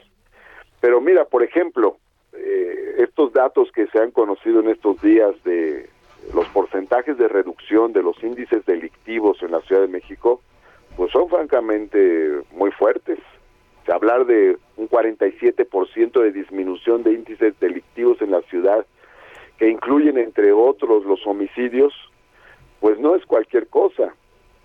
O por ejemplo la inauguración del cablebús, que es una forma de, de transporte, de movilidad, de alta tecnología y alta calidad, ubicado en la zona más pobre de la Ciudad de México, también es un logro muy fuerte, yo diría que hasta espectacular. O por ejemplo, los logros que se han tenido en materia de educación superior. Aquí se hizo una universidad nueva en el marco de estos gobiernos progresistas hace 20 años, la Universidad Autónoma de la Ciudad de México. Pero ahora con el gobierno de Claudia Sheinbaum se construyó otra universidad, la Universidad Rosario Castellanos, que incluso ya tiene más alumnos que la propia UACM. Es decir, hay logros muy importantes que se han dado en la ciudad. La forma en que se ha abordado la vacunación en la ciudad con calidad, con calidez, con universalidad. Es decir, todos estos son logros muy importantes, transformaciones concretas en la forma de gobernar y de abordar los problemas de la ciudad. Creo que es importante esta asimilación de, estos logros, de poderlos comunicar, traducir, eh, para que la, la sociedad se apropie de ellos, los haga suyos. Martí Batres, senador por Morena, futuro, futuro secretario de gobierno de la Ciudad de México, gracias por hablar con nosotros. Gracias a ustedes, Lupita y Sergio. Estamos a la orden porque siempre hay temas de la ciudad Claro que, que son sí. de interés público. Muy bien, muchas gracias Martín, mucho éxito. Muchas gracias. Hasta Un abrazo. luego. Igualmente. Son, son las 8 de la mañana con 18 minutos. ¿Te puedo hacer una pregunta personal? No, en eso me voy con cuidado. Para el cuidado personal, ve a Soriana, porque todos los productos marcas Axe, Rexona, Dove, Ego, Savile, Sedal, Pons, Santypes y Cest los pongo al 3x2. Sí, al 3x2. Tú pides y Julio Regalado manda. Solo en Soriana. A julio 15. Aplican restricciones. El Químico Guerra con Sergio Sarmiento y Lupita Juárez. ¿Cómo estás, Químico Guerra? Muy buenos días. Buenos días, Sergio Lupita. No todo es política en el mundo. Fíjense que hay otras noticias.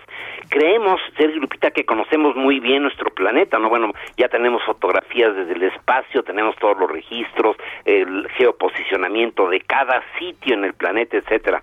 Pero fíjense que la ciencia nos recuerda constantemente que siempre tenemos cosas por descubrir. ¿Se acuerdan, Sergio Lupita, de la teoría de Pangea, ese supercontinente que agrupaba todas las tierras emergidas del planeta?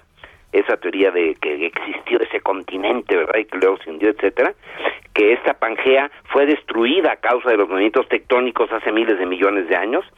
Pues fíjense que investigadores en geología de la Universidad de Durham en el Reino Unido, encabezados por la doctora Gillian Folger, acaban de publicar en la Sociedad Geológica Estadounidense un descubrimiento espectacular, Sergio Lupita.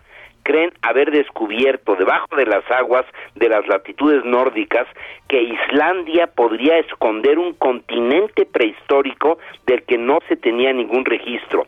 Aseguran que el país insular nórdico podría ser solo la punta de toda una formación rocosa masiva que ha permanecido durante miles de años bajo las olas del Océano Atlántico. Escribe la doctora Gillian Folger. Existe un continente oculto justo debajo del mar. Y eh, esto lo expusieron en precisamente la Sociedad Geológica eh, de eh, Norteamérica el día de ayer y hasta hoy se pensaba que Islandia formaba parte de lo que se llama el, la dorsal mesoatlántica, que es dos de las placas tectónicas de la Tierra que se separan lentamente. El magma caliente del interior del planeta brota a lo largo de esta gigantesca cordillera submarina y al enfriarse va creando una nueva corteza terrestre. Islandia por eso tiene tantos geysers, muchísima energía geotérmica porque está pues conectada direct, directamente a este magma. Entonces parece ser que Islandia era solamente como que la punta de ese gran continente Pangea que unía todas las tierras eh, del planeta que luego se fueron separando precisamente por el movimiento de las placas tectónicas. Pero como increíble es Lupita que siempre estamos encontrando secretos fascinantes acerca de nuestro entorno, hay que entender lo que pasa, ¿verdad? Para poder mejorar nuestra calidad de vida, cumplir con una misión que tenemos de timonear la vida en el planeta y esto se hace con ciencia que no se llama ciencia del pueblo, que no se llama ciencia eh, socialista o capitalista o blanca o negra. La ciencia es la ciencia, la búsqueda de la verdad a través de la razón y la experimentación, Sergio Lupita. Muy bien, Químico Guerra, como siempre, gracias, que tengas buen día. Igualmente para ustedes. Son las 8 con 21 minutos. La jefa de gobierno de la Ciudad de México, Claudia Sheinbaum, señaló que el Instituto Nacional Electoral debería de promover la consulta ciudadana en torno a si se debe llevar a cabo, pues uh, no, no sé cómo exactamente lo que se deba llevar a cabo, pero pues hacer alguna investigación sobre los actores políticos del pasado. Vamos con Jorge Almaquio. Gracias, Amigos. Así es, ya lo había hecho el domingo pasado eh, cuando inauguró el, la, el cablebús allá en Gustavo Amadero. Y nuevamente la jefa de gobierno, Claudia Sheinbaum, pidió ahora al Instituto Nacional Electoral que promueva más en medios electrónicos la realización de la consulta popular para castigar a los expresidentes de México. Conferencia virtual, Sheinbaum Pardo invitó a la ciudadanía a participar en este ejercicio, lo que hizo el domingo, que impulsa al gobierno, el gobierno de la República y defendió la organización, aunque señaló que la autoridad electoral pues no ha hecho mucho eco ni ha difundido esta situación. Así lo comentó, escuchemos. Debería de haber más promoción del Instituto Nacional Electoral de la consulta, porque es una consulta nacional que está coordinada por el Instituto Nacional Electoral. Yo creo que debería de haber mucho más promoción, que veo poca, para esta, este primer ejercicio nacional de democracia participativa que es fundamental aunque algunos consideran que no es relevante este primer ejercicio de democracia participativa que se hace en el país, la jefa de gobierno señaló que para ella es fundamental que se lleve a cabo.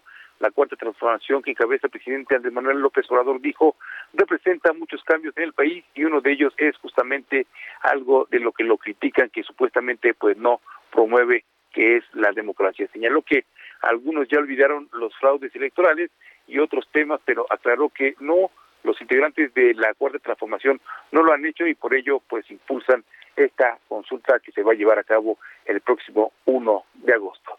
Sergio Lupita, amigos, el reporte que les tengo. Eh, Jorge Almaquio, muchas gracias. Buen día.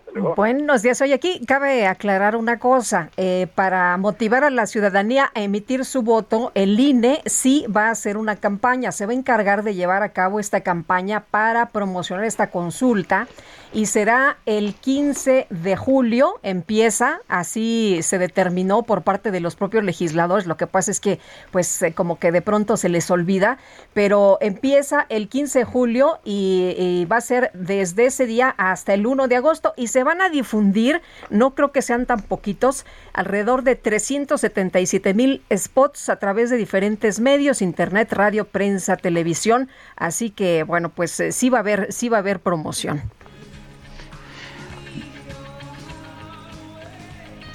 Bueno, son las 8 con 24 minutos. Regresamos en un momento más.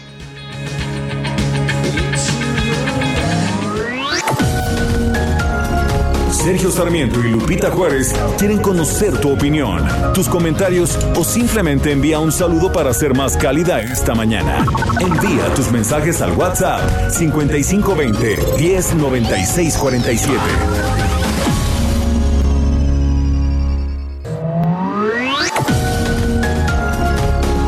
Continuamos con Sergio Sarmiento y Lupita Juárez por El Heraldo Radio.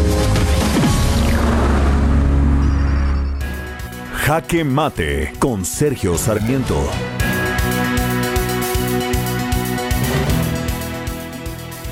El presidente de Cuba, Miguel ah, Díaz Canel, ha responsabilizado al gobierno de los Estados Unidos por las manifestaciones de protesta que han tenido lugar en su país. Dice que eh, las carencias en medicamentos y alimentos que está sufriendo Cuba son producto del embargo estadounidense que lleva más de 60 años de existir. Lo curioso del caso es que el embargo de Estados Unidos, el cual yo objeto, creo que no sirve absolutamente para nada y al contrario es contraproducente, no incluye ni medicinas ni alimentos. De hecho, eh, la segunda mayor fuente de exportaciones de alimentos a la isla de Cuba es ¿Quién cree usted? Los Estados Unidos, de manera que pues no ha sido la falta de alimentos estadounidenses lo que ha provocado el problema allá en Cuba. La verdad es que la situación es muy diferente. Cuba ha fracasado y ha fracasado porque ha aplicado políticas económicas que simple y sencillamente no generan productividad, que no generan una producción adecuada. Estas políticas comunistas son las que debería cambiar el régimen de Díaz Canel, ahora particularmente que los dos hermanos Castro que ejercieron una férrea dictadura durante 60 años se han retirado o han fallecido, como ocurrió con Fidel, fallecido, y con Raúl Castro que se ha que se ha separado de su último cargo político a los 90 años. Me parece que lo que tiene que hacer Miguel Díaz Canel, el presidente de Cuba, es entender que los problemas de la isla de Cuba son internos de la isla de Cuba, que si quiere realmente que no haya escasez de medicinas y alimentos, lo que tiene es que cambiar la forma en que opera la economía cubana. Esto parece difícil para alguien que nació después de que empezó la revolución cubana, ya en el régimen de Fidel Castro, y que piensa que el comunismo es la única opción económica realmente viable, cuando la realidad nos dice otra cosa. El comunismo simple y sencillamente no sirve para hacer productiva una economía. Yo soy Sergio Sarmiento y lo invito a reflexionar.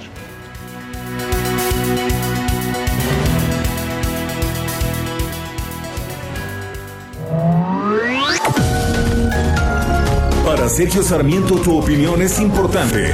Escríbele a Twitter en arroba Sergio Sarmiento.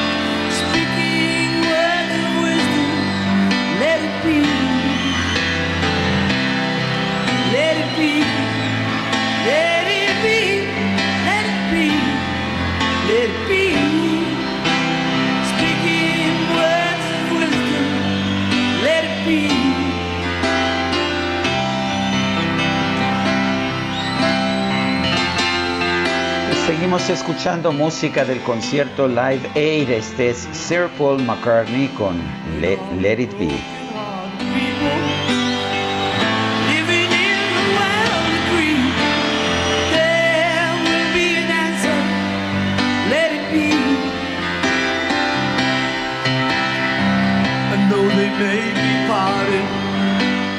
Información Las y- 8 con 34 minutos. Adelante, Lupita. Pues en lo que va del sexenio del presidente López Obrador se han registrado 21.546 desaparecidos y los estados con más casos, Jalisco, Ciudad de México, Michoacán, Nuevo León, Tamaulipas, Estado de México, Guanajuato, es que son muchos, muchos eh, estados, Sonora.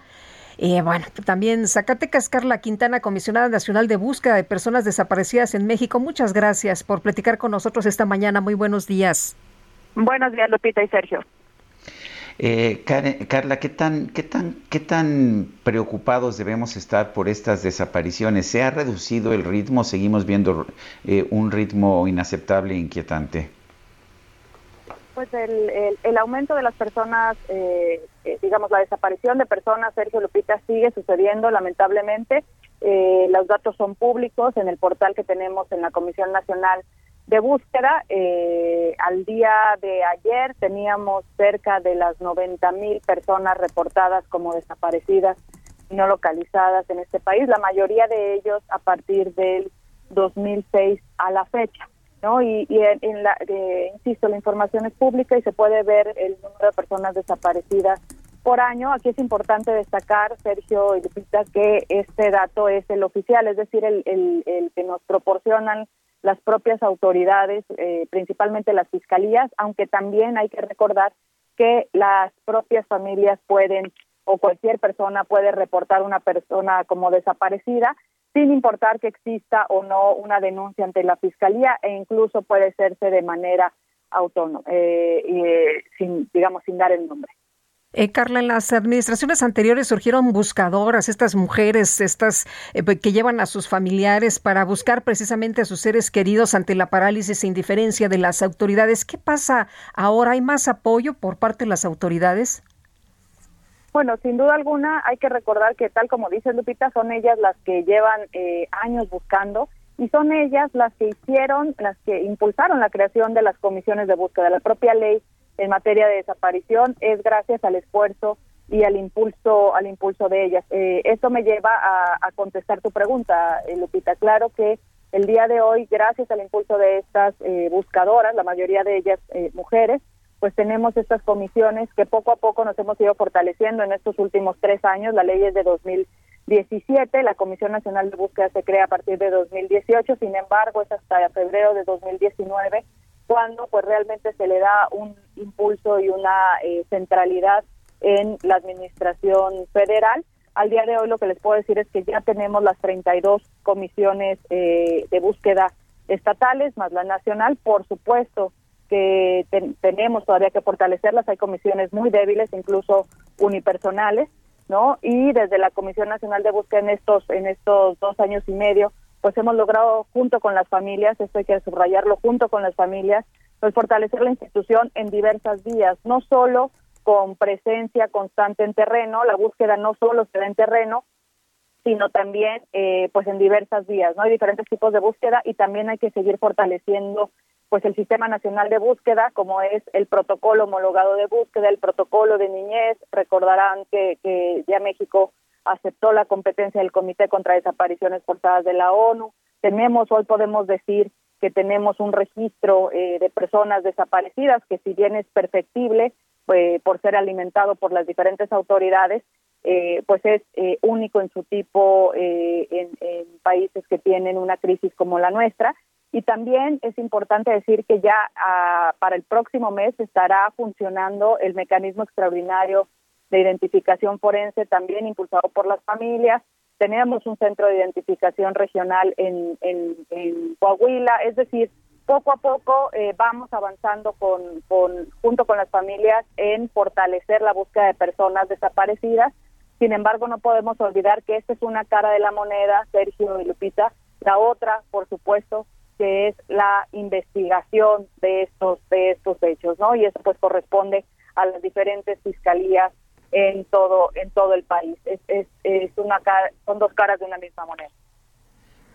Carla, ¿cómo nos comparamos con otros países del mundo en materia de desapariciones?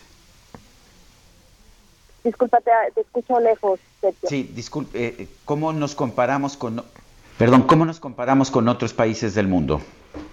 Mira, eh, creo que nos podremos, nos, nos tendríamos que, que comparar eh, con los países latinoamericanos que han sufrido eh, crisis de desaparición eh, con diferente naturaleza y con diferentes, eh, digamos, antecedentes, pero eh, podemos vo- voltear a ver a Colombia, ¿no? Colombia también tiene una, un mecanismo de búsqueda de desaparecidos, tiene reportados más desaparecidos, solo que recordemos que Colombia tiene un conflicto de más de 50 de más de 50 años, tenemos también el caso de Chile, el caso de Argentina, eh, el caso del Salvador y Guatemala. Sin embargo, eh, con la naturaleza de la desaparición, del tipo de desaparición que se da en México, que no solo es desaparición forzada, por supuesto que también incluye desaparición forzada, eh, también tenemos desapariciones por crimen organizado y por otras por otros motivos, como podría ser incluso la trata de personas.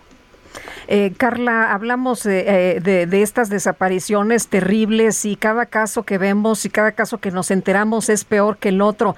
Eh, ¿Hay alguna manera de resolver esto, este problema? Porque veíamos los casos de los estados y cada vez se suman más. Antes veíamos, por ejemplo, que era Tamaulipas y luego eh, vemos que era Nuevo León y luego se le suma Sonora, Guanajuato, Estado de México, Zacatecas, Jalisco, Michoacán, en fin, la situación es muy grave. Yo creo que hay que verlo, Lupita, de una manera eh, integral. O sea, no es una la respuesta para, para combatir esta crisis de desaparición, como, como mencionaba un momento.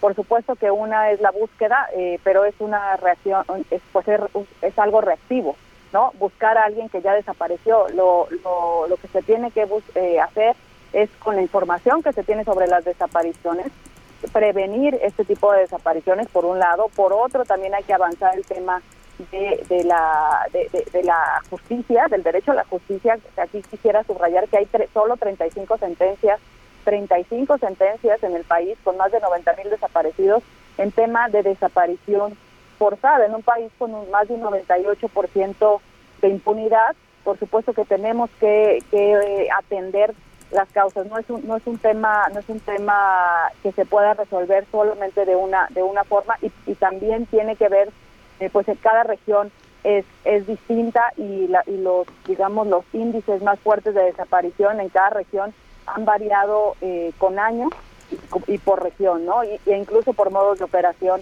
en, en, el país. Como tú decías, Lupita, ahora tenemos de manera muy fuerte, eh, por ejemplo, Guanajuato o, o Jalisco, cuando por otro lado, pues hemos hecho público hace unos días también todo lo que eh, pas- pues eh, se presume que pasó eh, con muchas personas desaparecidas entre 2009 y 2012 por los hechos que hemos dado a conocer del, del, del noreste eh, y que siguen sucediendo. Como tú decías, eh, también es, es importante recalcar que cada vez más, eh, pues desde la, de la Comisión Nacional de Búsqueda de la Subsecretaría de Derechos Humanos, lo que hemos estado haciendo es hacer público todo toda la información que se tenga y que inclusive, pues obviamente las familias lo conocían desde hace años, pero no se hacía público por parte de las autoridades.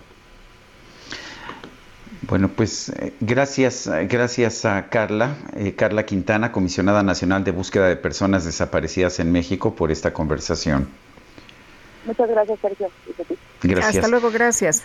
Son las 8 con 42 minutos. Ya tengo coderas, rodilleras, casco. Algo me falta. Para sentirte segura, ve a Soriana, porque toda la protección femenina e incontinencia la pongo al 3x2. Como Saba Buenas noches, lleva 3 por 170 y ahorra 85 pesos. Tú pides y Julio Regalado manda. Solo en Soriana. A julio 18. Aplican restricciones.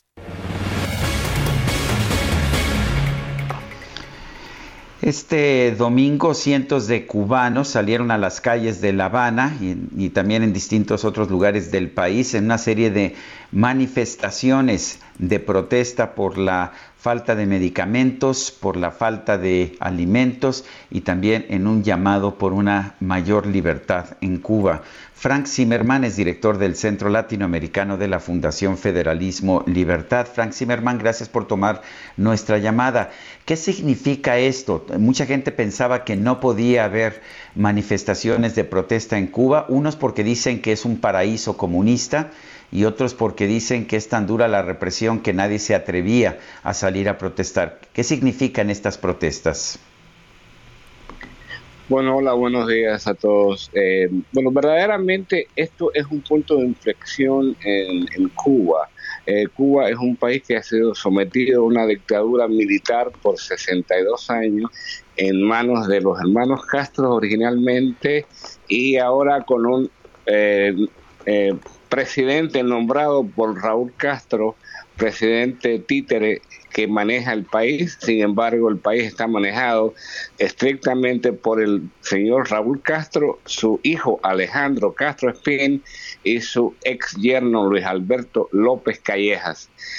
¿Qué pasa? En los últimos eh, años ellos tienen un elemento, hay un elemento nuevo en la dinámica cubana que es acceso, aunque limitado, al Internet y esto ha provocado que el pueblo eh, en cierta medida se informe y que el Estado no tenga el control absoluto de la información, ya que hay un solo partido, un solo periódico, una línea editorial y, un canal de televisión con ciertas réplicas. Por lo tanto, el pueblo constantemente en los últimos años, y más aún en la pandemia, ha estado eh, tenido acceso a información. Y curiosamente en Cuba, yo soy cubano, viví veintitantos años en Cuba y llevo varias décadas fuera, he regresado.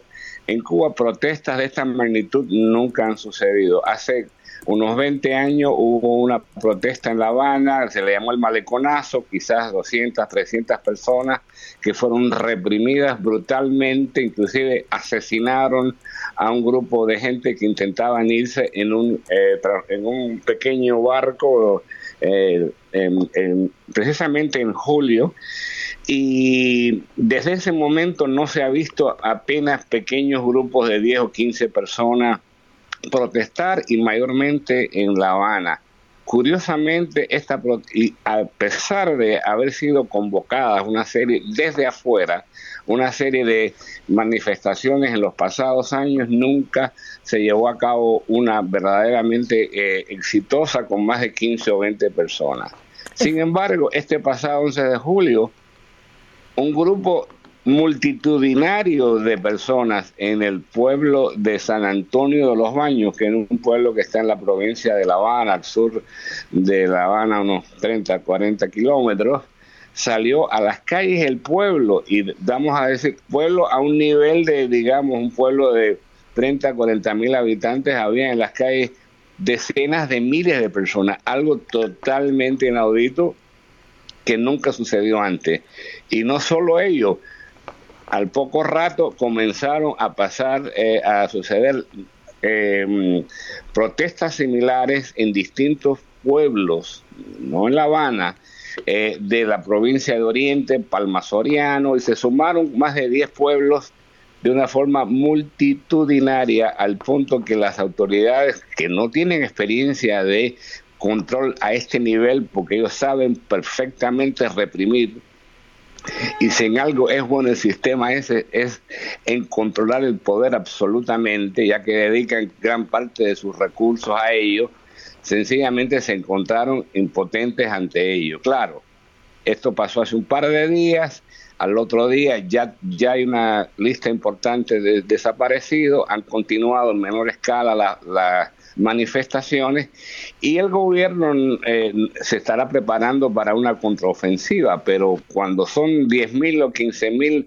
gente protestando y estamos hablando del pueblo, eh, jóvenes, chicos, aquí no es la oligarquía, no es la burguesía, algo que no existe en Cuba, no es el exilio de Miami, no, es el pueblo, pueblo. Oye, Frank, hablando Y del como exilio pueblo, de... pueblo, el año pasado...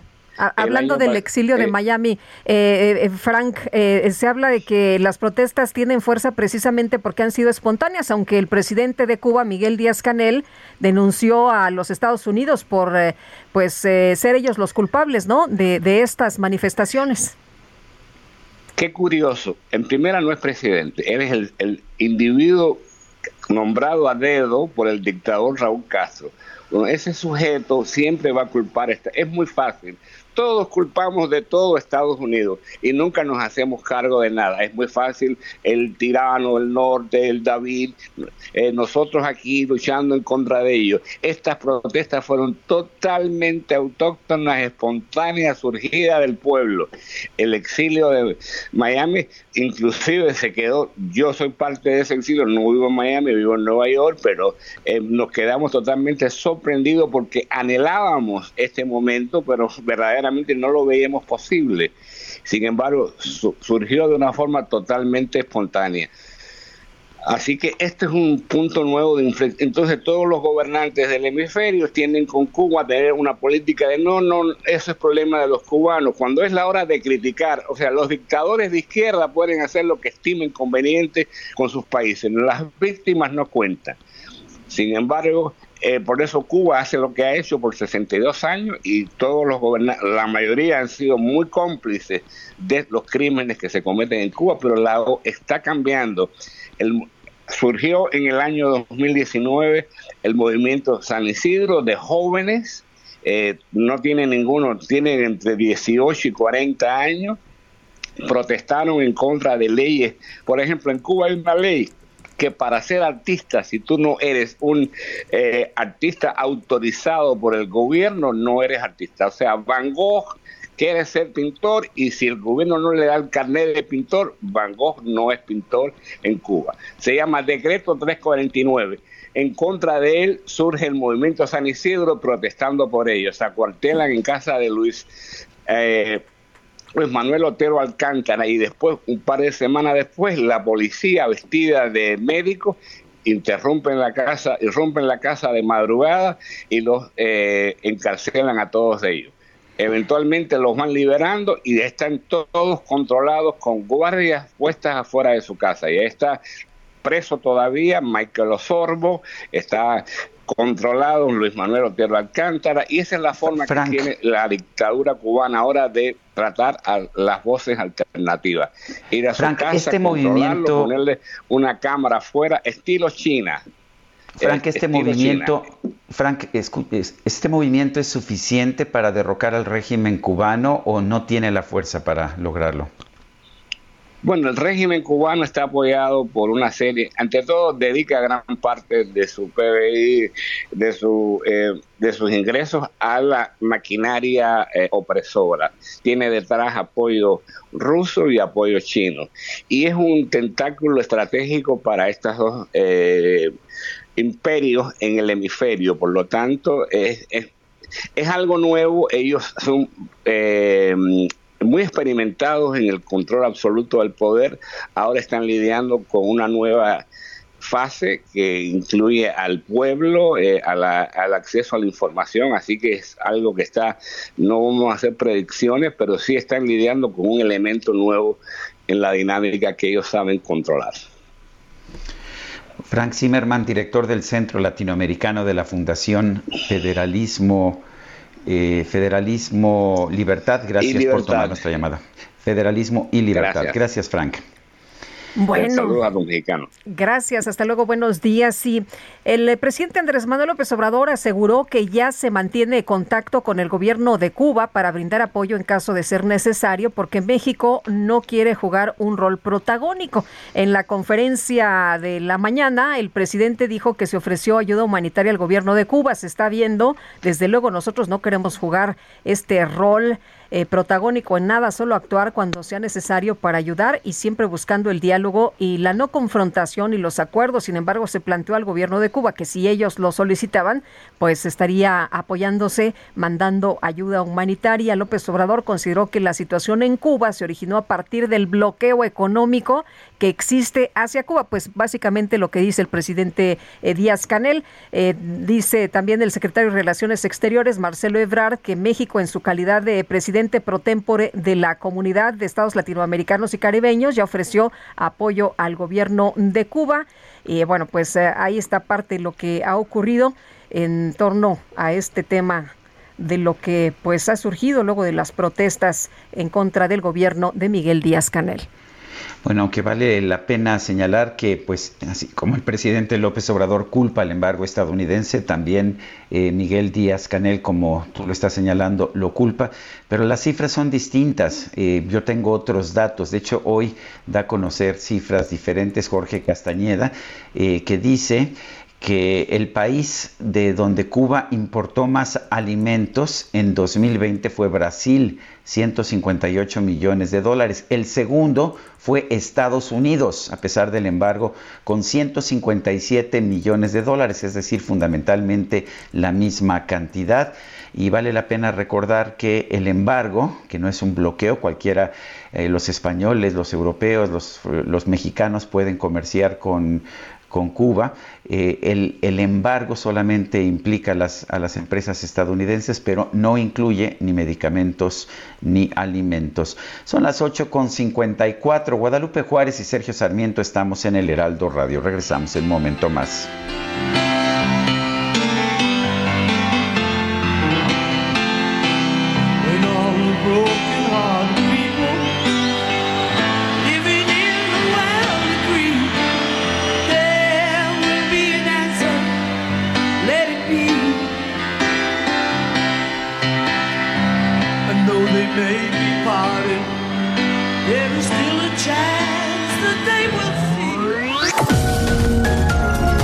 Sergio Sarmiento y Lupita Juárez quieren conocer tu opinión, tus comentarios o simplemente envía un saludo para ser más cálida esta mañana. Envía tus mensajes al WhatsApp 5520 109647.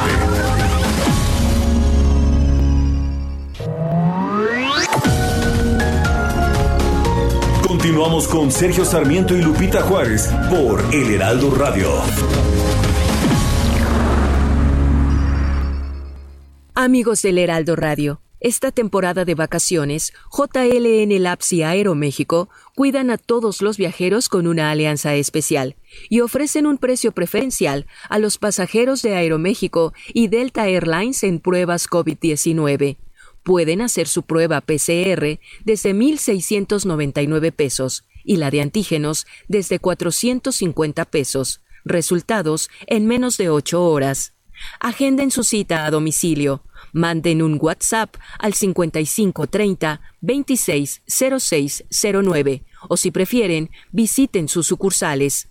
Para más detalles, consulten www.jlnlabs.com.mx diagonal aeroméxico-medio ESP. Continuamos.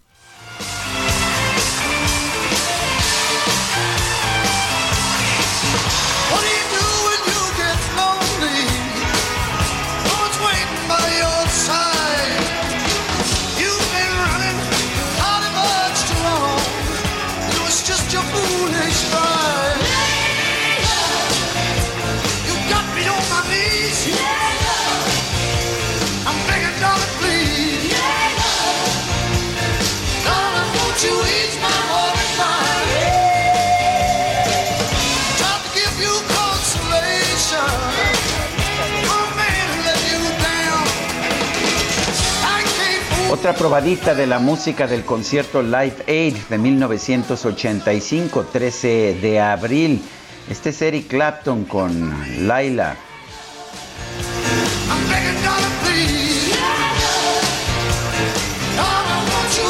Más bien Leila. Leila sería la pronunciación correcta. Tenemos mensajes, Guadalupe. Así es, y qué buena música esta mañana. Oye, nos dice Leticia Ortega, espero que en quienes quieren las mentiras incluyan a todos los funcionarios de la 4T que dicen que el INE no quiere promocionar la consulta cuando saben que por ley es hasta el 15 de julio. Efectivamente, por ley empezarán estos promocionales el 15 de julio, es decir, el jueves. Y dice otra persona, ayer pasaron a la casa, vivo en Aragón, de parte de Morena, recabando firmas para el juicio contra los expresidentes. Si ya está la consulta y las preguntas específicas, ¿por qué hacen esto? Es Silvia. Bueno, pues lo hacen por razones políticas. Son las nueve de la mañana con, con dos minutos. ¿Te puedo hacer una pregunta personal? No, en eso me voy con cuidado. Para el cuidado personal, ve a Soriana, porque todos los productos marcas Axe, Rexona, Dove, Ego, Savile, Sedal, Pons, Santyves y Cest los pongo al 3x2. Sí, al 3x2. Tú pides y Julio Regalado manda. Solo en Soriana. A julio 15. Aplican restricciones. Bueno, este lunes el presidente Andrés Manuel López Obrador acusó a la organización Artículo 19 de fomentar el intervencionismo en Cuba y Claudia Ordóñez es oficial del programa de Centroamérica y el Caribe de Artículo 19. Claudia, gracias por conversar con nosotros esta mañana. Buen día. ¿Qué tal, Lupita y Sergio? Muy buenos días. Gracias a la audiencia también por este espacio. Bueno, no es el primer ataque del presidente artículo 19, pero eh, ¿realmente ustedes están fomentando el intervencionismo en Cuba? Muchas gracias, Sergio, por la pregunta. Eh, primero que nada, quisiera comentarte algo muy puntual, que es que eh, artículo 19 de su oficina de México lleva tres años eh, documentando y registrando la situación de libertad de expresión en Cuba. A partir de ahí es que nosotros hemos, nos hemos acercado a las y los periodistas para saber qué están enfrentando en, eh, al momento de recabar información y difundir información que es contraria o distinta a la narrativa oficial, ¿no? De esta manera, eh, nosotros hemos, eh, a través de esta documentación, hemos publicado alertas. El año pasado publicamos un informe que se llama Bajo Sentencia, la censura en Cuba, Guatemala y Honduras, donde justamente reflejamos los obstáculos, las inhibiciones para el ejercicio periodístico en estos tres países. Y en este caso en particular en Cuba, pues es un trabajo que hemos venido realizando desde hace tres años. Ahorita ya estamos por realizar otro informe. Y no solo nuestra labor es denunciar lo que está pasando dentro, sino justamente también hacer acciones de incidencia ante los mecanismos de Naciones Unidas y de la Comisión Interamericana de Derechos Humanos. Inclusive hemos llevado casos a la ONU por detención arbitraria. Entonces, no nos parece que estas acciones de, eh, de promoción y protección a los derechos humanos, en particular a la libertad de expresión, sea calificada de intervencionismo. Las organizaciones de la sociedad civil que defendemos derechos humanos estamos amparadas en el marco internacional de derechos humanos a partir de la declaración de las personas defensoras eh, aprobada por el Consejo de Naciones Unidas en 1998, donde se establece el, el derecho y el deber de las personas eh, y los colectivos a defender y promover los derechos humanos. Y en ese marco eh, eh, en ese marco es que las organizaciones y las personas defensoras nos movemos para hacer la defensa de estos derechos, Sergio y Lupita.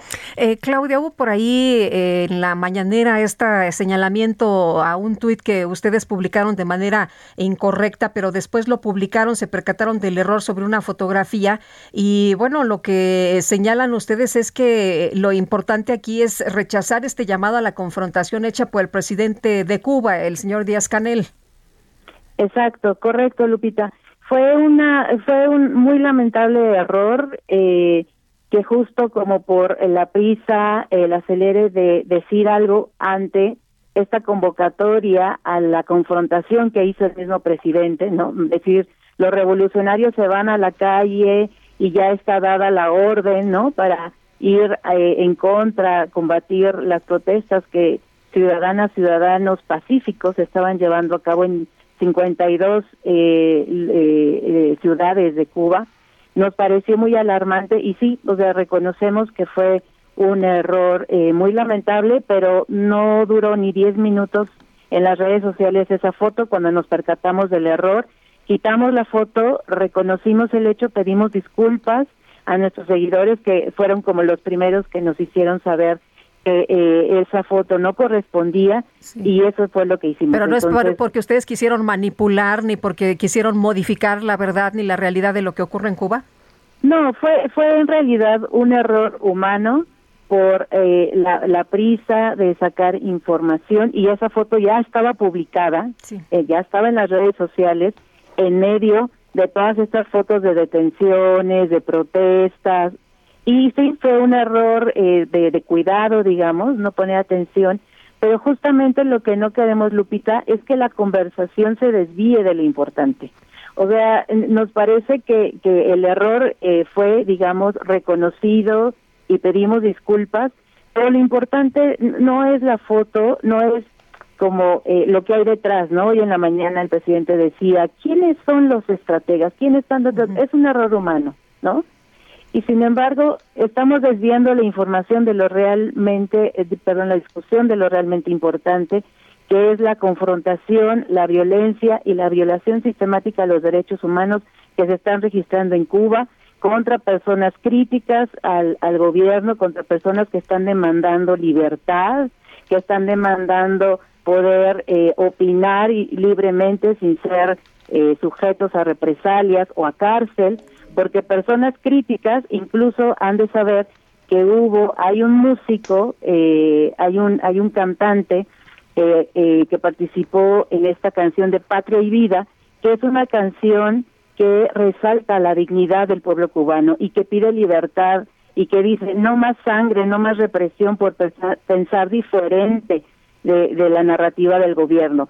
Pues uno de esos cantantes que está, den, que está dentro de Cuba está preso por haber realizado esa canción. Entonces, justamente es, es el llamado que la gente hace al salir a las calles. Queremos libertad, queremos poder expresarnos libremente, queremos poder participar de los asuntos políticos del país y claro que con eso también va aparejado una situación de grave crisis económica alimentaria que está sucediendo en Cuba por la falta de alimentos, la falta de medicamentos ahora que están eh, esta segunda ola de COVID en Cuba, pues la gente necesita, eh, digamos, tener respuestas a estas demandas tan sensibles. Y no es la primera vez que se solicita al gobierno eh, dar respuestas. Desde 2020, en noviembre, detonó el Movimiento San Isidro, que es un movimiento de artistas y activistas eh, que buscan justamente poder ejercer eh, su, su, su arte sin restricciones, sin eh, limitaciones por parte de las autoridades. Y este movimiento tuvo una petición muy clara que es abrir el diálogo. Abramos el diálogo con las autoridades y este esta petición no fue atendida ni por la del movimiento San Isidro ni después hubo un movimiento grande 27N que se llamó y tampoco tampoco han sido atendidas numerosas recomendaciones de los mecanismos de la ONU de la Comisión Interamericana han hecho eco a este llamado de diálogo porque las personas que protestan no están protestando para que entre otro país a intervenir y a solucionar las cosas, no está protestando para que eh, se termine eh, eh, el régimen de la revolución, están protestando por libertades y por derechos básicos que no están siendo atendidos en la isla y, y al contrario están siendo negados y estas personas están siendo criminalizadas, enjuiciadas, encarceladas y esto es una realidad que la gente debe de saber de la sociedad civil internacional. Claudia Ordóñez, oficial del programa de Centroamérica y el Caribe de Artículo 19, gracias por tomar nuestra llamada. A ustedes, Sergio y Lupita, un gusto. Gracias, hasta luego, muy buenos días. Son las 9 con 11 minutos, vamos a un resumen de la información.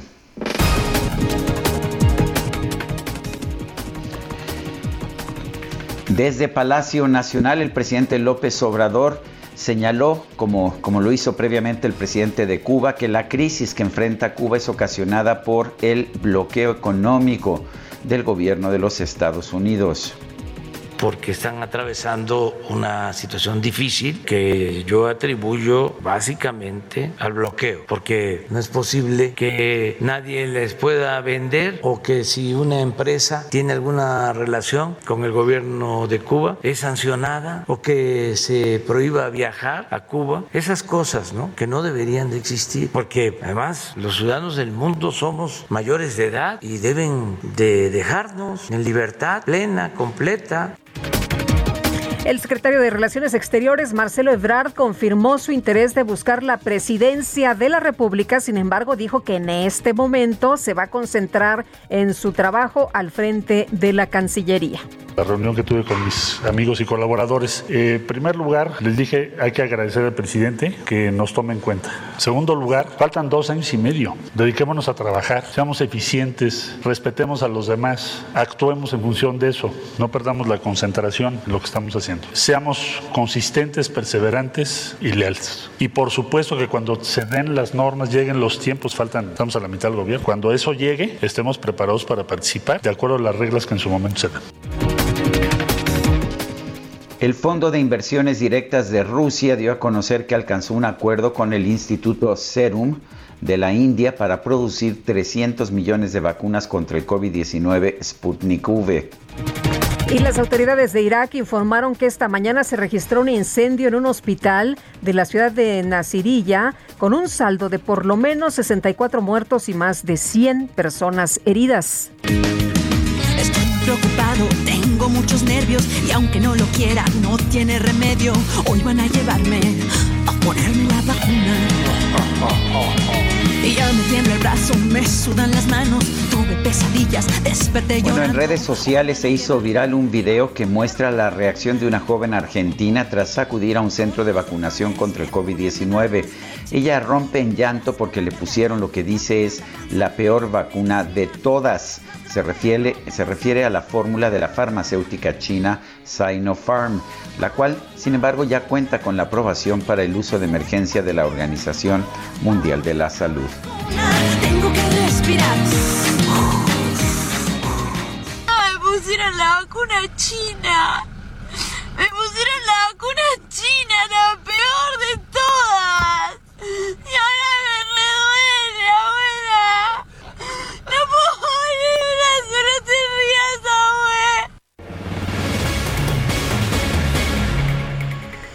Bueno, y vamos a, continuar con otros temas. Marta Bárcena, columnista del Heraldo, está ya con nosotros para platicar precisamente de temas importantes esta mañana. Embajadora, adelante, buen día. Buenos días, Sergio y Lupita y auditorio del Heraldo Radio. Desde Cataluña, España, comento con ustedes mi columna del día de hoy, Misión Especial, con el título Cambios aquí y acullá. Llegué recién a España y la noticia más importante con la que me encontré fue la de, la de cambios drásticos y profundos en el gobierno de coalición del Partido Socialista Obrero Español y el Partido Unidas Podemos, gobierno encabezado por Pedro Sánchez. El presidente del Consejo, Sánchez, sustituyó a siete de los 23 ministros, inclusive al jefe de su oficina y a la ministra de Asuntos Exteriores, Arancha González Laya. Los cambios no alcanzaron a los cinco ministros provenientes de Unidas Podemos para no afectar la coalición. El nuevo gabinete español está compuesto ahora en un 63% por mujeres. El cambio fue sorpresivo para muchos por su profundidad y los analistas españoles lo explican por diversas razones. Uno, España tuvo una caída del 11% en su Producto Interno Bruto con motivo de la pandemia de COVID-19. Por lo tanto, la recuperación económica y el uso de los fondos europeos para lograrla es fundamental. Sánchez ha declarado que será el gabinete de la recuperación y su segunda de a bordo, Nadia Calviño, vicepresidenta de gobierno, guiará el buque español para ello. Calviño se unió al gobierno de Sánchez procedente de la Comisión Europea, donde era directora general de presupuesto. La derrota del PSOE en las elecciones locales fue un segundo motivo. Y esa derrota fue particularmente notoria en Madrid, donde el PSOE quedó en un tercer lugar. Salió del gobierno, pues, Iván Redondo, encargado de la estrategia electoral del PSOE. El presidente Sánchez decidió prescindir del núcleo duro de sus colaboradores más cercanos y recurrir a aprobados operadores del PSOE para fortalecerse con miras a las elecciones del 22-23 del 2023. Las últimas encuestas españolas arrojan una subida en las preferencias por el Partido Popular, quien no tardó en calificar la crisis de gobierno como un gobierno en crisis. La relación con la Generalitat de Cataluña y la crítica al indulto concedido a los independentistas catalanes fue una, tercer- una tercera razón de los cambios, según los analistas. El líder del Partido Socialista de Cataluña, parte del PSOE, pasó del Ministerio de Política Territorial al de Cultura y Deporte. Ello ha puesto en tela de duda su participación en la, en la relevante mesa de diálogo entre el gobierno de Sánchez y la Generalitat que empezará el próximo 13 de septiembre. Al recorrer en este momento Cataluña, no puedo más que constatar la necesidad de dicho diálogo y la riqueza y diversidad cultural de España, la importancia de Cataluña. La crisis con Marruecos fue el cuarto motivo de un posible cambio de gobierno y motivo principal de la salida de la canciller Arancha González Laya, en particular por la acogida que se dio en España al líder del Frente Polisario para recibir atención médica. Será sustituida por el actual embajador español en Francia. Las palabras de la ministra en su despedida, que calificó de agridulce, fueron significativas. Arancha González Laya dijo, los errores son solo míos, los éxitos de mi equipo. ¿Cuándo escucharemos algo así en México, Sergio, Lupita? Cambios profundos en España, pues, por el manejo de la pandemia, la caída económica, los retos de la recuperación, la pérdida en elecciones locales y errores en política exterior. ¿Serán suficientes? ¿Y los cambios a cuentagotas en México serán también suficientes? Es algo digno de considerar. Muchas gracias y buenos días, Sergio y Lupita. Muchas gracias, embajadora. Buenos días. Y vamos ahora con Antonio Bautista, coeditor de la, de la sección de estados del Heraldo de México. Adelante, Antonio. Sergio Lupita, buenos días. Bueno, pues el corte más reciente eh, nos dice que en el país se han aplicado cerca de 51 millones de eh, vacunas. Esto significa, de acuerdo con las cifras oficiales, que poco más de 35 millones de personas mayores de 18 años cuentan con al menos una dosis. Y bueno, pues eh, cerca de 21 millones de personas tienen ya el esquema completo de vacunación, indica el reporte de la Secretaría de Salud.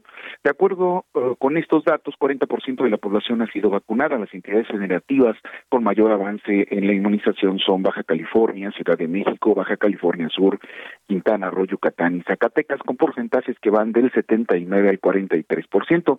La franja fronteriza tiene un avance de 55% al lograr completar la vacunación de eh, 25 de los 45 municipios objetivos en esta parte del país.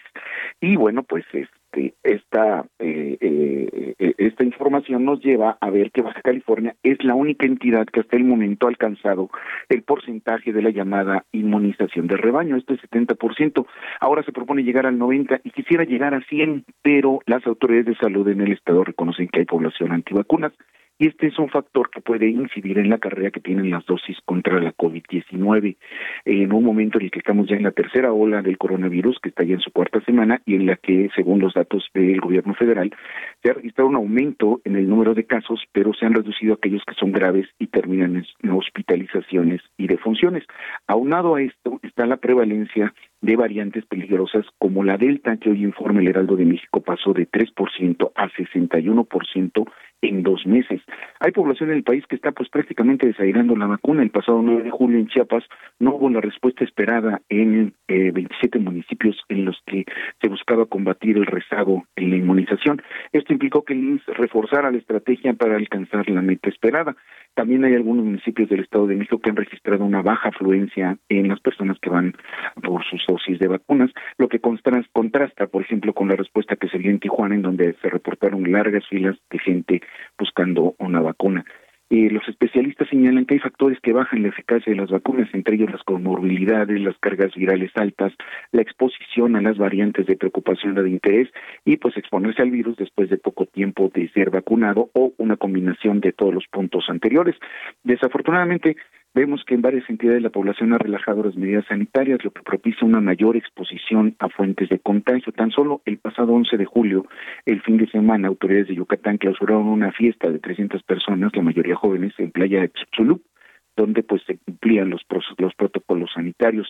Este lunes, en el tercer día de las vacaciones de verano, Acapulco registró una ocupación hotelera de 48% y eh, pues ante la afluencia de turistas y a pesar de que están en semáforo verde, el puerto indicó que va a operar con medidas de semáforo naranja, por lo que va a reducir la capacidad hotelera al 60%, pues para tratar de impedir un aumento en los casos en la entidad. Hasta ayer se registraban 1.338, 50 4% de estos casos estaban en este destino turístico.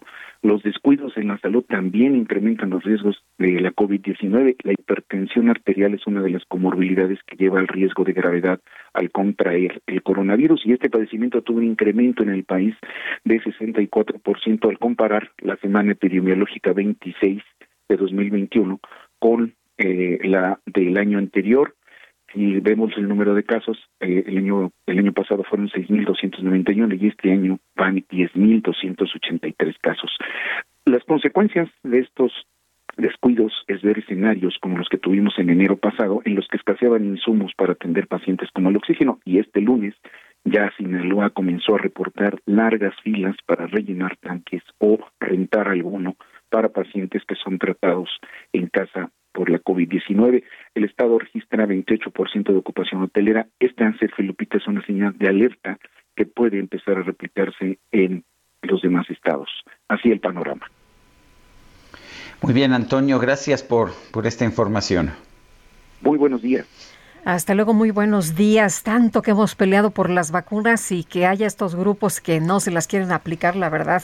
Híjole, qué, Qué difícil entender esto, pero bueno, eh, la Estrategia Nacional 100 días para mover al IMSS permitió al Seguro Social recuperar los servicios ordinarios en consultas de medicina familiar de especialidad y cirugías que quedaron pendientes a causa de la pandemia de COVID-19. Las metas alcanzadas en los diferentes servicios tienen un balance general de 109%. A nivel nacional, se lograron 763 trasplantes. Entre los más destacados están 6 de corazón, 18 de hígado, 253 renales. ¿Escuchó la cifra?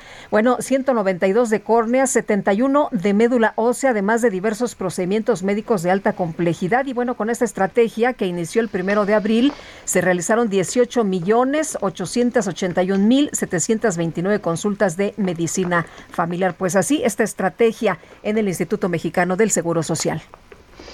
Son las 9 de la mañana con 24 minutos. Guadalupe Juárez y Sergio Sarmiento estamos en el Heraldo Radio. Regresamos.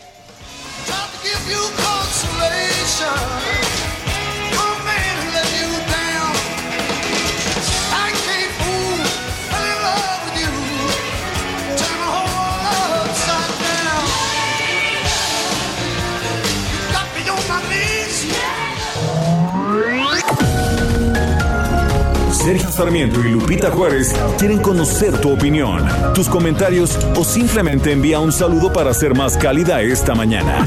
Envía tus mensajes al WhatsApp 5520 109647.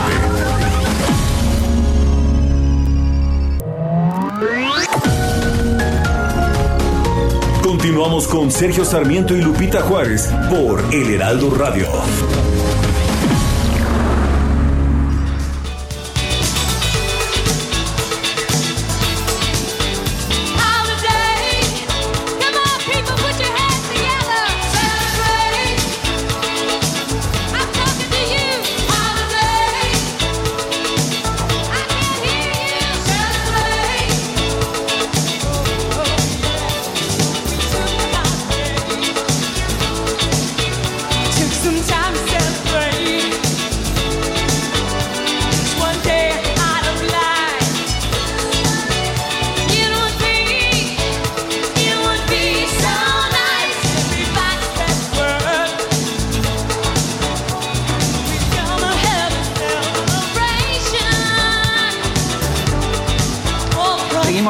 Escuchando música del concierto Live Aid del 13 de julio de 1985. Esta es Madonna con Holiday.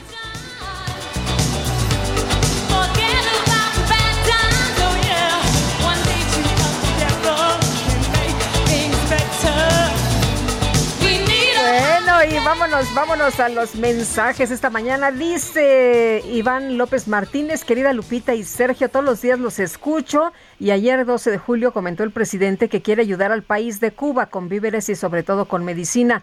¿Y qué hace él por su país? Dice otra persona, mi nombre es Pablo Antonio Morales, los escucho muy atentamente en Monterrey. Bendiciones. Gracias y muchos saludos a nuestros amigos allá en Monterrey. Buenos días, Sergio Lupita. Soy Olivia. ¿Cuán irresponsables son esas personas? Imagínate que viajan, están contagiados. No lo puedo creer. Son las 9 de la mañana con 32 minutos. ¿Te puedo hacer una pregunta personal? No, en eso me voy con cuidado. Para el cuidado personal, ve a Soriana, porque todos los productos marcas Axe, Rexona, Dove, Ego, Savile, Sedal, Pons, Santypes y Cest los pongo al 3x2. Sí, al 3x2. Tú pides y Julio Regalado manda. Solo en Soriana. A julio 15. Aplican restricciones.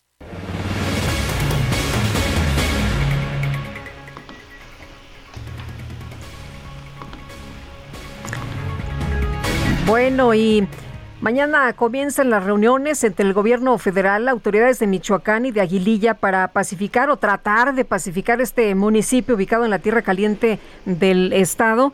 Y ayer una situación realmente muy complicada, ¿no? Se vivió una jornada muy violenta en diferentes, eh, en diferentes municipios del estado. Charbel Lucio, cuéntanos, buenos días. ¿Qué tal, Sergio Lupita? Buenos días. Efectivamente, eh, pues la secretaria de Seguridad y, Pro- de Seguridad y Protección Ciudadana, Rosa Isela Rodríguez Velázquez, envió un oficio a los representantes de Aguililla en el que detalló que el próximo miércoles se va a llevar a cabo la primera reunión para abordar las temáticas de garantía de libre tránsito y seguridad pública, así como la apertura de una sucursal del Banco de Bienestar ahí en ese municipio. En este calendario eh, también se indica que a partir del 15 de julio se llevarán a cabo otros encuentros eh, donde se abordarán el resto de peticiones que los pobladores ya eh, hicieron eh, del conocimiento de las autoridades federales en un pliego petitorio que se envió al gobierno federal, como son el mantenimiento de las carreteras, la aplicación de programas sociales federales, la reconstrucción de mecanismos que proveen energía eléctrica al municipio y la vigilancia de las eh, instalaciones que garantizan servicios de telefonía e internet. Esto pues por los cortes de eh, energía eléctrica y de internet de y de señal de telefonía que han ocurrido en las últimas semanas en este municipio. Y bueno, sobre el tema de eh, la violencia en Michoacán, pues sí, hoy ya son tres días de enfrentamientos en la región de Tierra Caliente, en el municipio de Buenavista. Empezó esta jornada de violencia el domingo pasado, luego de que entraran autodefensas desde Palcatepec a intentar rescatar a uno de los fundadores de este movimiento autodefensa surgido en 2013. Eh, esta persona se llama Ángel Gutiérrez Aguilar. Él desapareció cuando circulaba en el, por el municipio de Buenavista y bueno, esto desató eh, la movilización de diversos grupos autodefensas que intentan ingresar, bueno, ya están dentro del municipio de Buenavista, lo que ha propiciado pues una serie de enfrentamientos que se han prolongado durante todo el lunes y hoy en la madrugada también eh, hubo una irrupción de eh, un grupo antagónico del cártel Jalisco Nueva Generación en el municipio de Tepalcatepec. Hubo un enfrentamiento con policía Michoacán, con policía municipal eh, y afortunadamente pues no se registran personas lesionadas o fallecidas, pero la, eh, la situación de alarma pues es latente. Como les digo, ya son tres días de enfrentamientos en esta zona de Tierra Caliente. ¿Y cómo vivir así, Charbel, escuchando todo el tiempo y a toda hora detonaciones? Y pues, ¿qué hace la gente? Va y se esconde, se resguarda como puede, pero la verdad es que es, es duro, es muy difícil vivir así. Así es, en redes sociales la gente pues ha estado, la gente de Buenavista ha estado informando que pues prácticamente están atrincherados en sus viviendas, no pueden salir porque afuera eh, pues están las confrontaciones entre los grupos antagónicos, no pueden salir a comprar alimentos porque todos los estable- establecimientos están cerrados y pues se mantienen a la espera de que alguna autoridad actúe. Sin embargo, eh, pues ya había un despliegue desde el, eh, desde el viernes pasado de cerca de mil elementos de la Policía Michoacán en esta zona de Buenavista, Aguililla. Sin embargo, pues esto no se ve reflejado en la seguridad de la población, que eh, pues como siempre es la, la víctima eh, más afectada por esta lucha de los grupos armados. Charbel, muchas gracias por esta información. Muy buenos días. Seguimos pendientes. Claro que sí, hasta luego, Charbel Lucio, desde Michoacán. Son las 9 de la mañana con 36 minutos.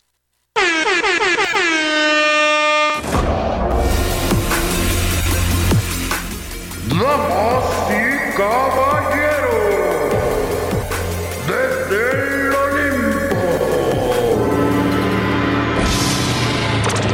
La micro deportiva.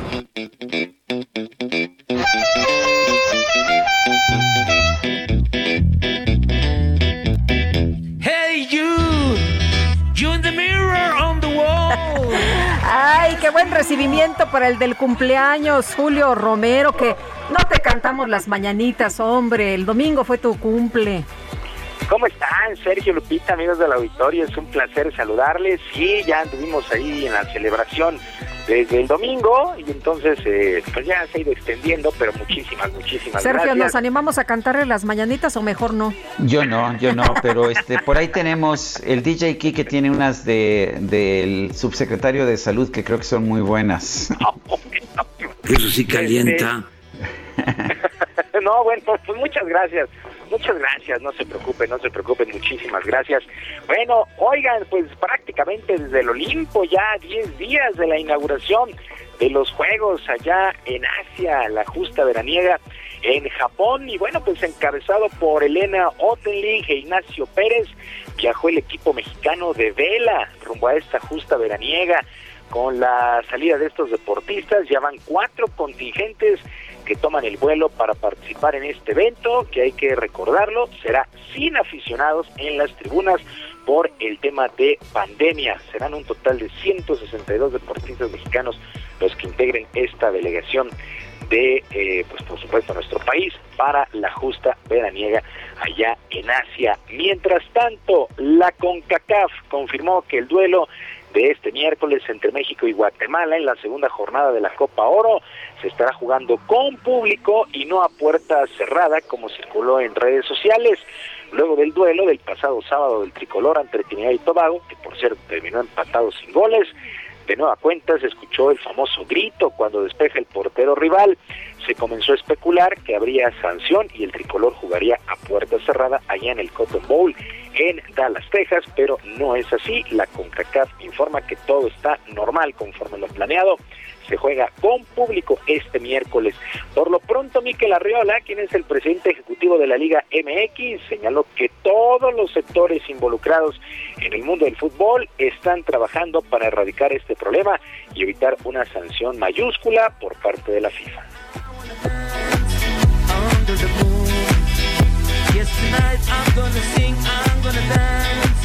I'm gonna be happy.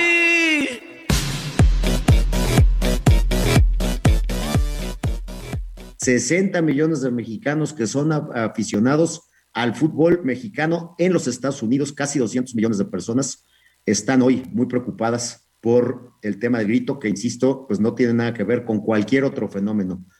Nos tenemos que concentrar en apoyar a la federación y también desde la liga seguir con los esfuerzos, con los protocolos y con los mensajes, porque nos estamos jugando muchísimo con este problema del grito.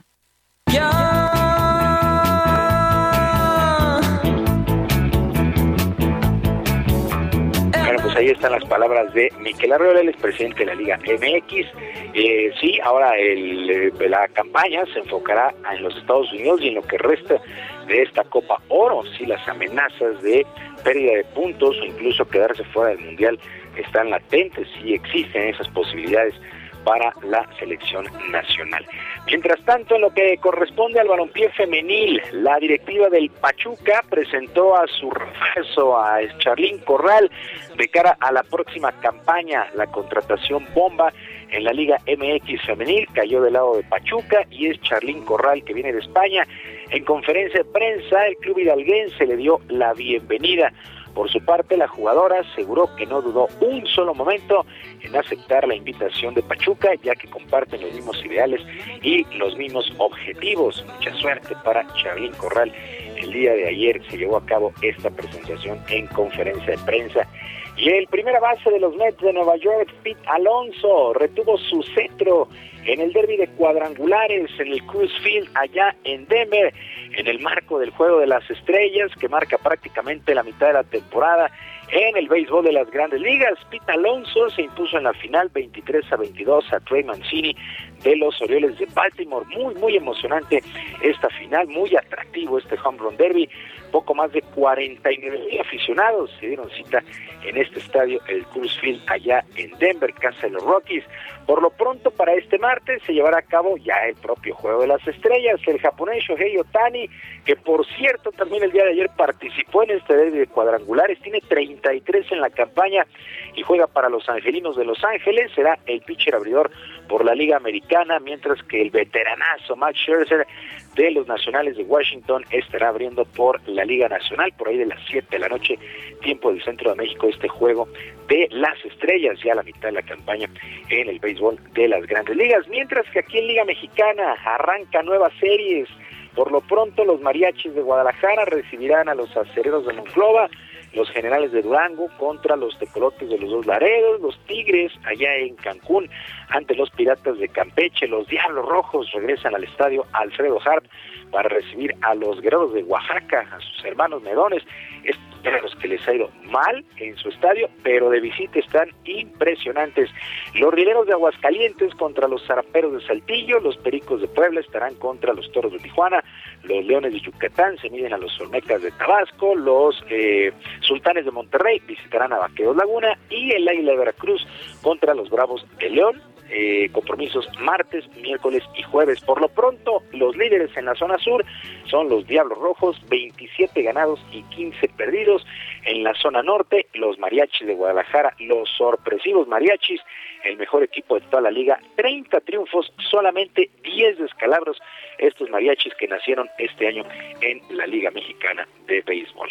Sergio Lupita, amigos del auditorio, la información deportiva este martes. Yo les deseo un extraordinario día y les mando, por supuesto, un abrazo a la distancia. Muy bien, gracias Julio Romero. Buen día para todos. El nombre.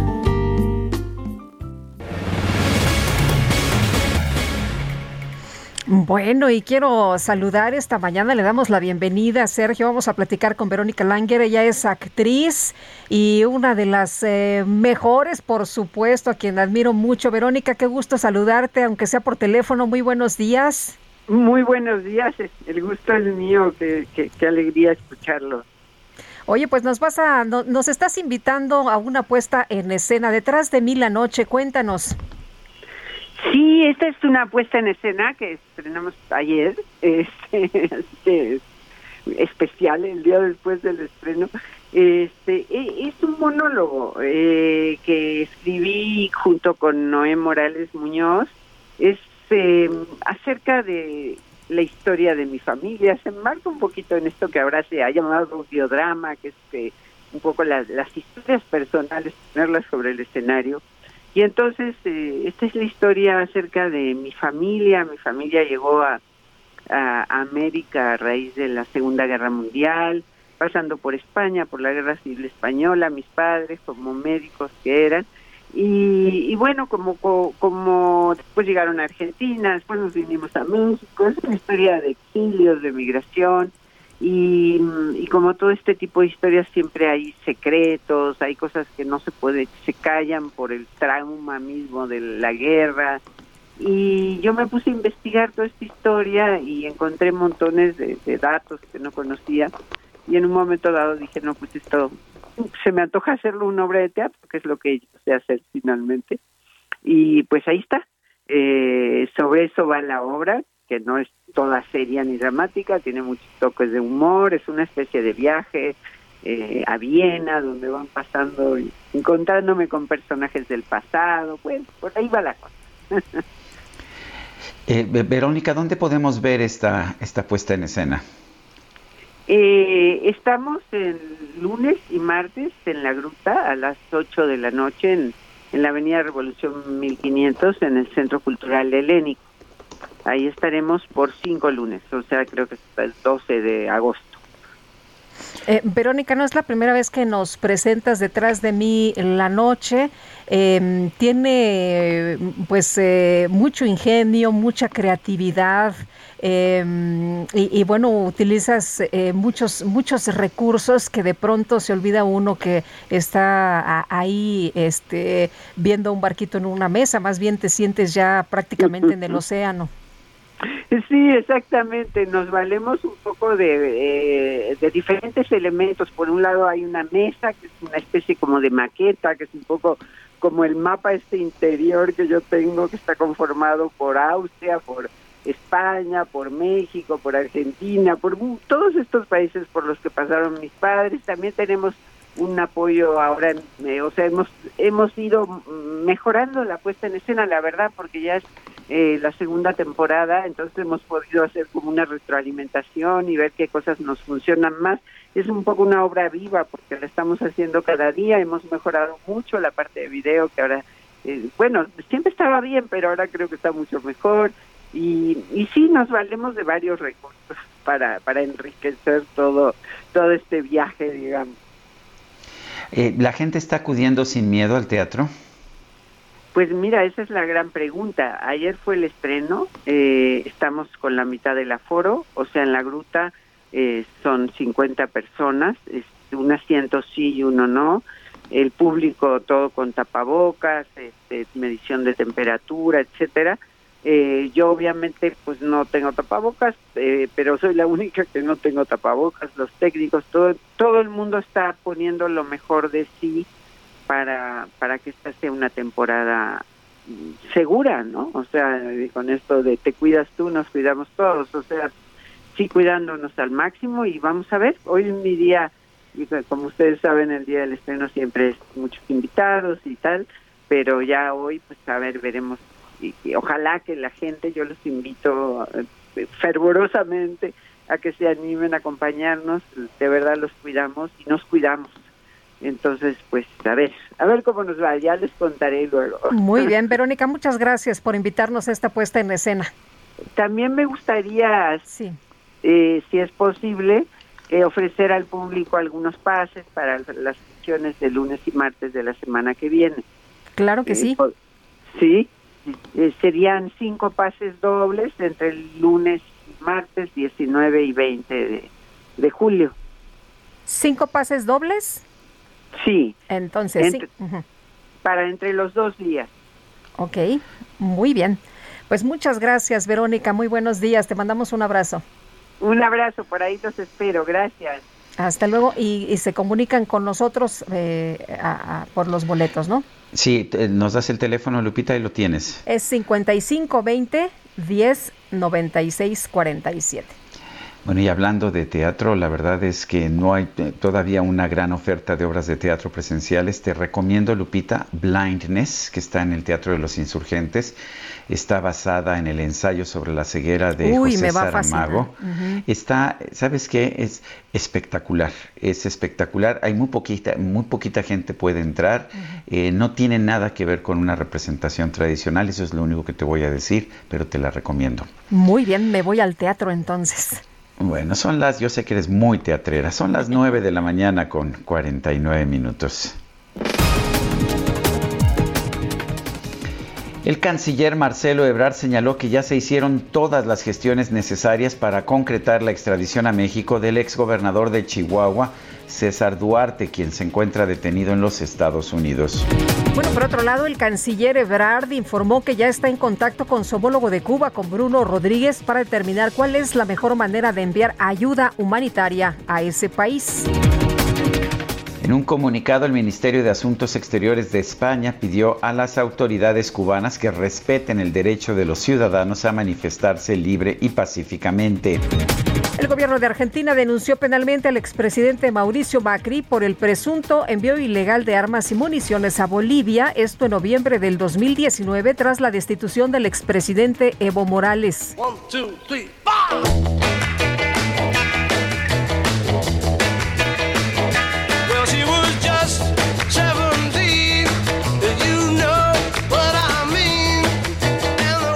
En redes sociales se hizo tendencia el nombre del músico británico Paul McCartney, luego de que acudió a la fiesta de graduación de su nieta, donde fue ovacionado por todos los invitados, por lo que decidió agradecer las muestras de cariño interpretando la canción I Saw Her Standing There junto con los músicos que amenizaban el evento. Me decía una persona conocedora de los Beatles que en realidad esto ocurrió ya hace algunos años, pero pues se hizo viral hace apenas unos días. Me parece interesante también eso.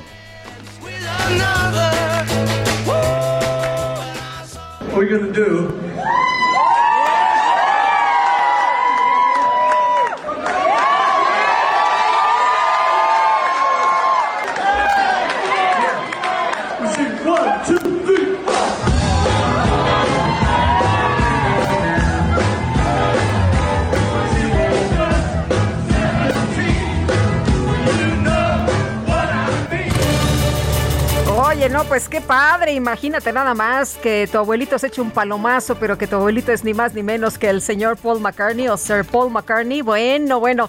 Augusto Atempa, vámonos con información de lo que ocurre en las calles. Cuéntanos. Sergio Pita, les platico que habitantes del pueblo San Andrés Totoltepec bloquean la avenida de los insurgentes. Esto es a la altura del Metrobús El Caminero. Y esto es para pedir justicia en nombre de una niña de tan solo nueve años de nombre Evelyn, quien fue atropellada el viernes pasado por un conductor, un automovilista que aparentemente circulaba eh, a exceso de velocidad y en aparente estado de ebriedad. Esto ocurrió sobre la México Cuernavaca y este hombre obtiene la libertad el día de ayer, por lo que pues la molestia de todos estos vecinos lleva a este bloqueo que se les vuelvo a mencionar es sobre eh, la avenida de los insurgentes, a la altura del Metrobús El Caminero, y solamente está bloqueado con dirección hacia periférico, con dirección hacia la autopista está totalmente abierto, ya hay presencia de elementos policíacos, incluso ya llegó aquí la fiscal de Tlalpan para poder dialogar con estos manifestantes, de nombre Angélica Herrera Rivero, hasta el momento no han llegado a ningún acuerdo, pero vamos a continuar muy al pendiente para ver cómo se va desarrollando esta manifestación. Muy bien, Sergio Lupita, Augusto. el reporte. Gracias. Muy buen día. Y vamos con Daniel Magaña, adelante. ¿Qué tal, Sergio Lupita? Muy buenos días. Bueno, pues ya un avance prácticamente del 90% de este distribuidor o de este puente vehicular de la zona de Periférico Sur. Zona de Cuemanco, nos ubicamos en esta zona, fíjate que hay un vehículo descompuesto en la zona de obras en dirección de oriente a poniente y esto está generando conflictos viales. Hay que tomarlo en cuenta, anticipe su cambio a los carriles de la izquierda. Ya ha sido pues abierto una parte eh, parcialmente de este puente vehicular en la medida posible utilícelo para poder trasladarse más adelante hacia la zona de Miramontes, evitar esta zona de conflicto un poco antes de la avenida Canal Nacional. El reporte, muy buen día. Buenos días, Daniel Magaña. ¿Y qué crees, Guadalupe? Ya se nos acabó el tiempo. Vámonos entonces, que la pasen todos muy bien, disfruten este día y nos escuchamos mañana. Hasta entonces, gracias de todo corazón. Nos despedimos con Queen Bohemian Rhapsody del concierto Live Aid 13 de julio de 1985.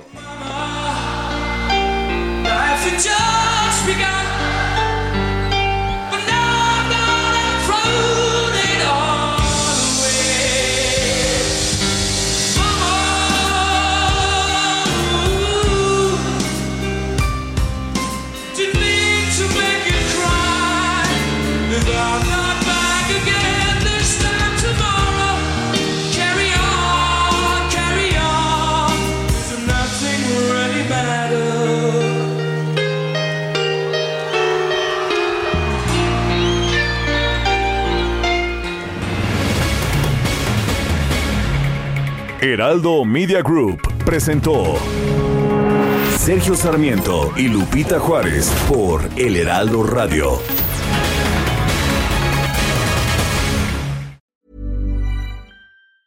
Hey, it's Danny Pellegrino from Everything Iconic.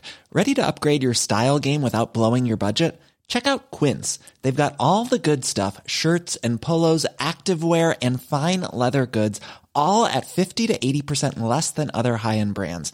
And the best part? They're all about safe, ethical, and responsible manufacturing. Get that luxury vibe without the luxury price tag. Hit up quince.com slash upgrade for free shipping and 365 day returns on your next order. That's quince.com slash upgrade.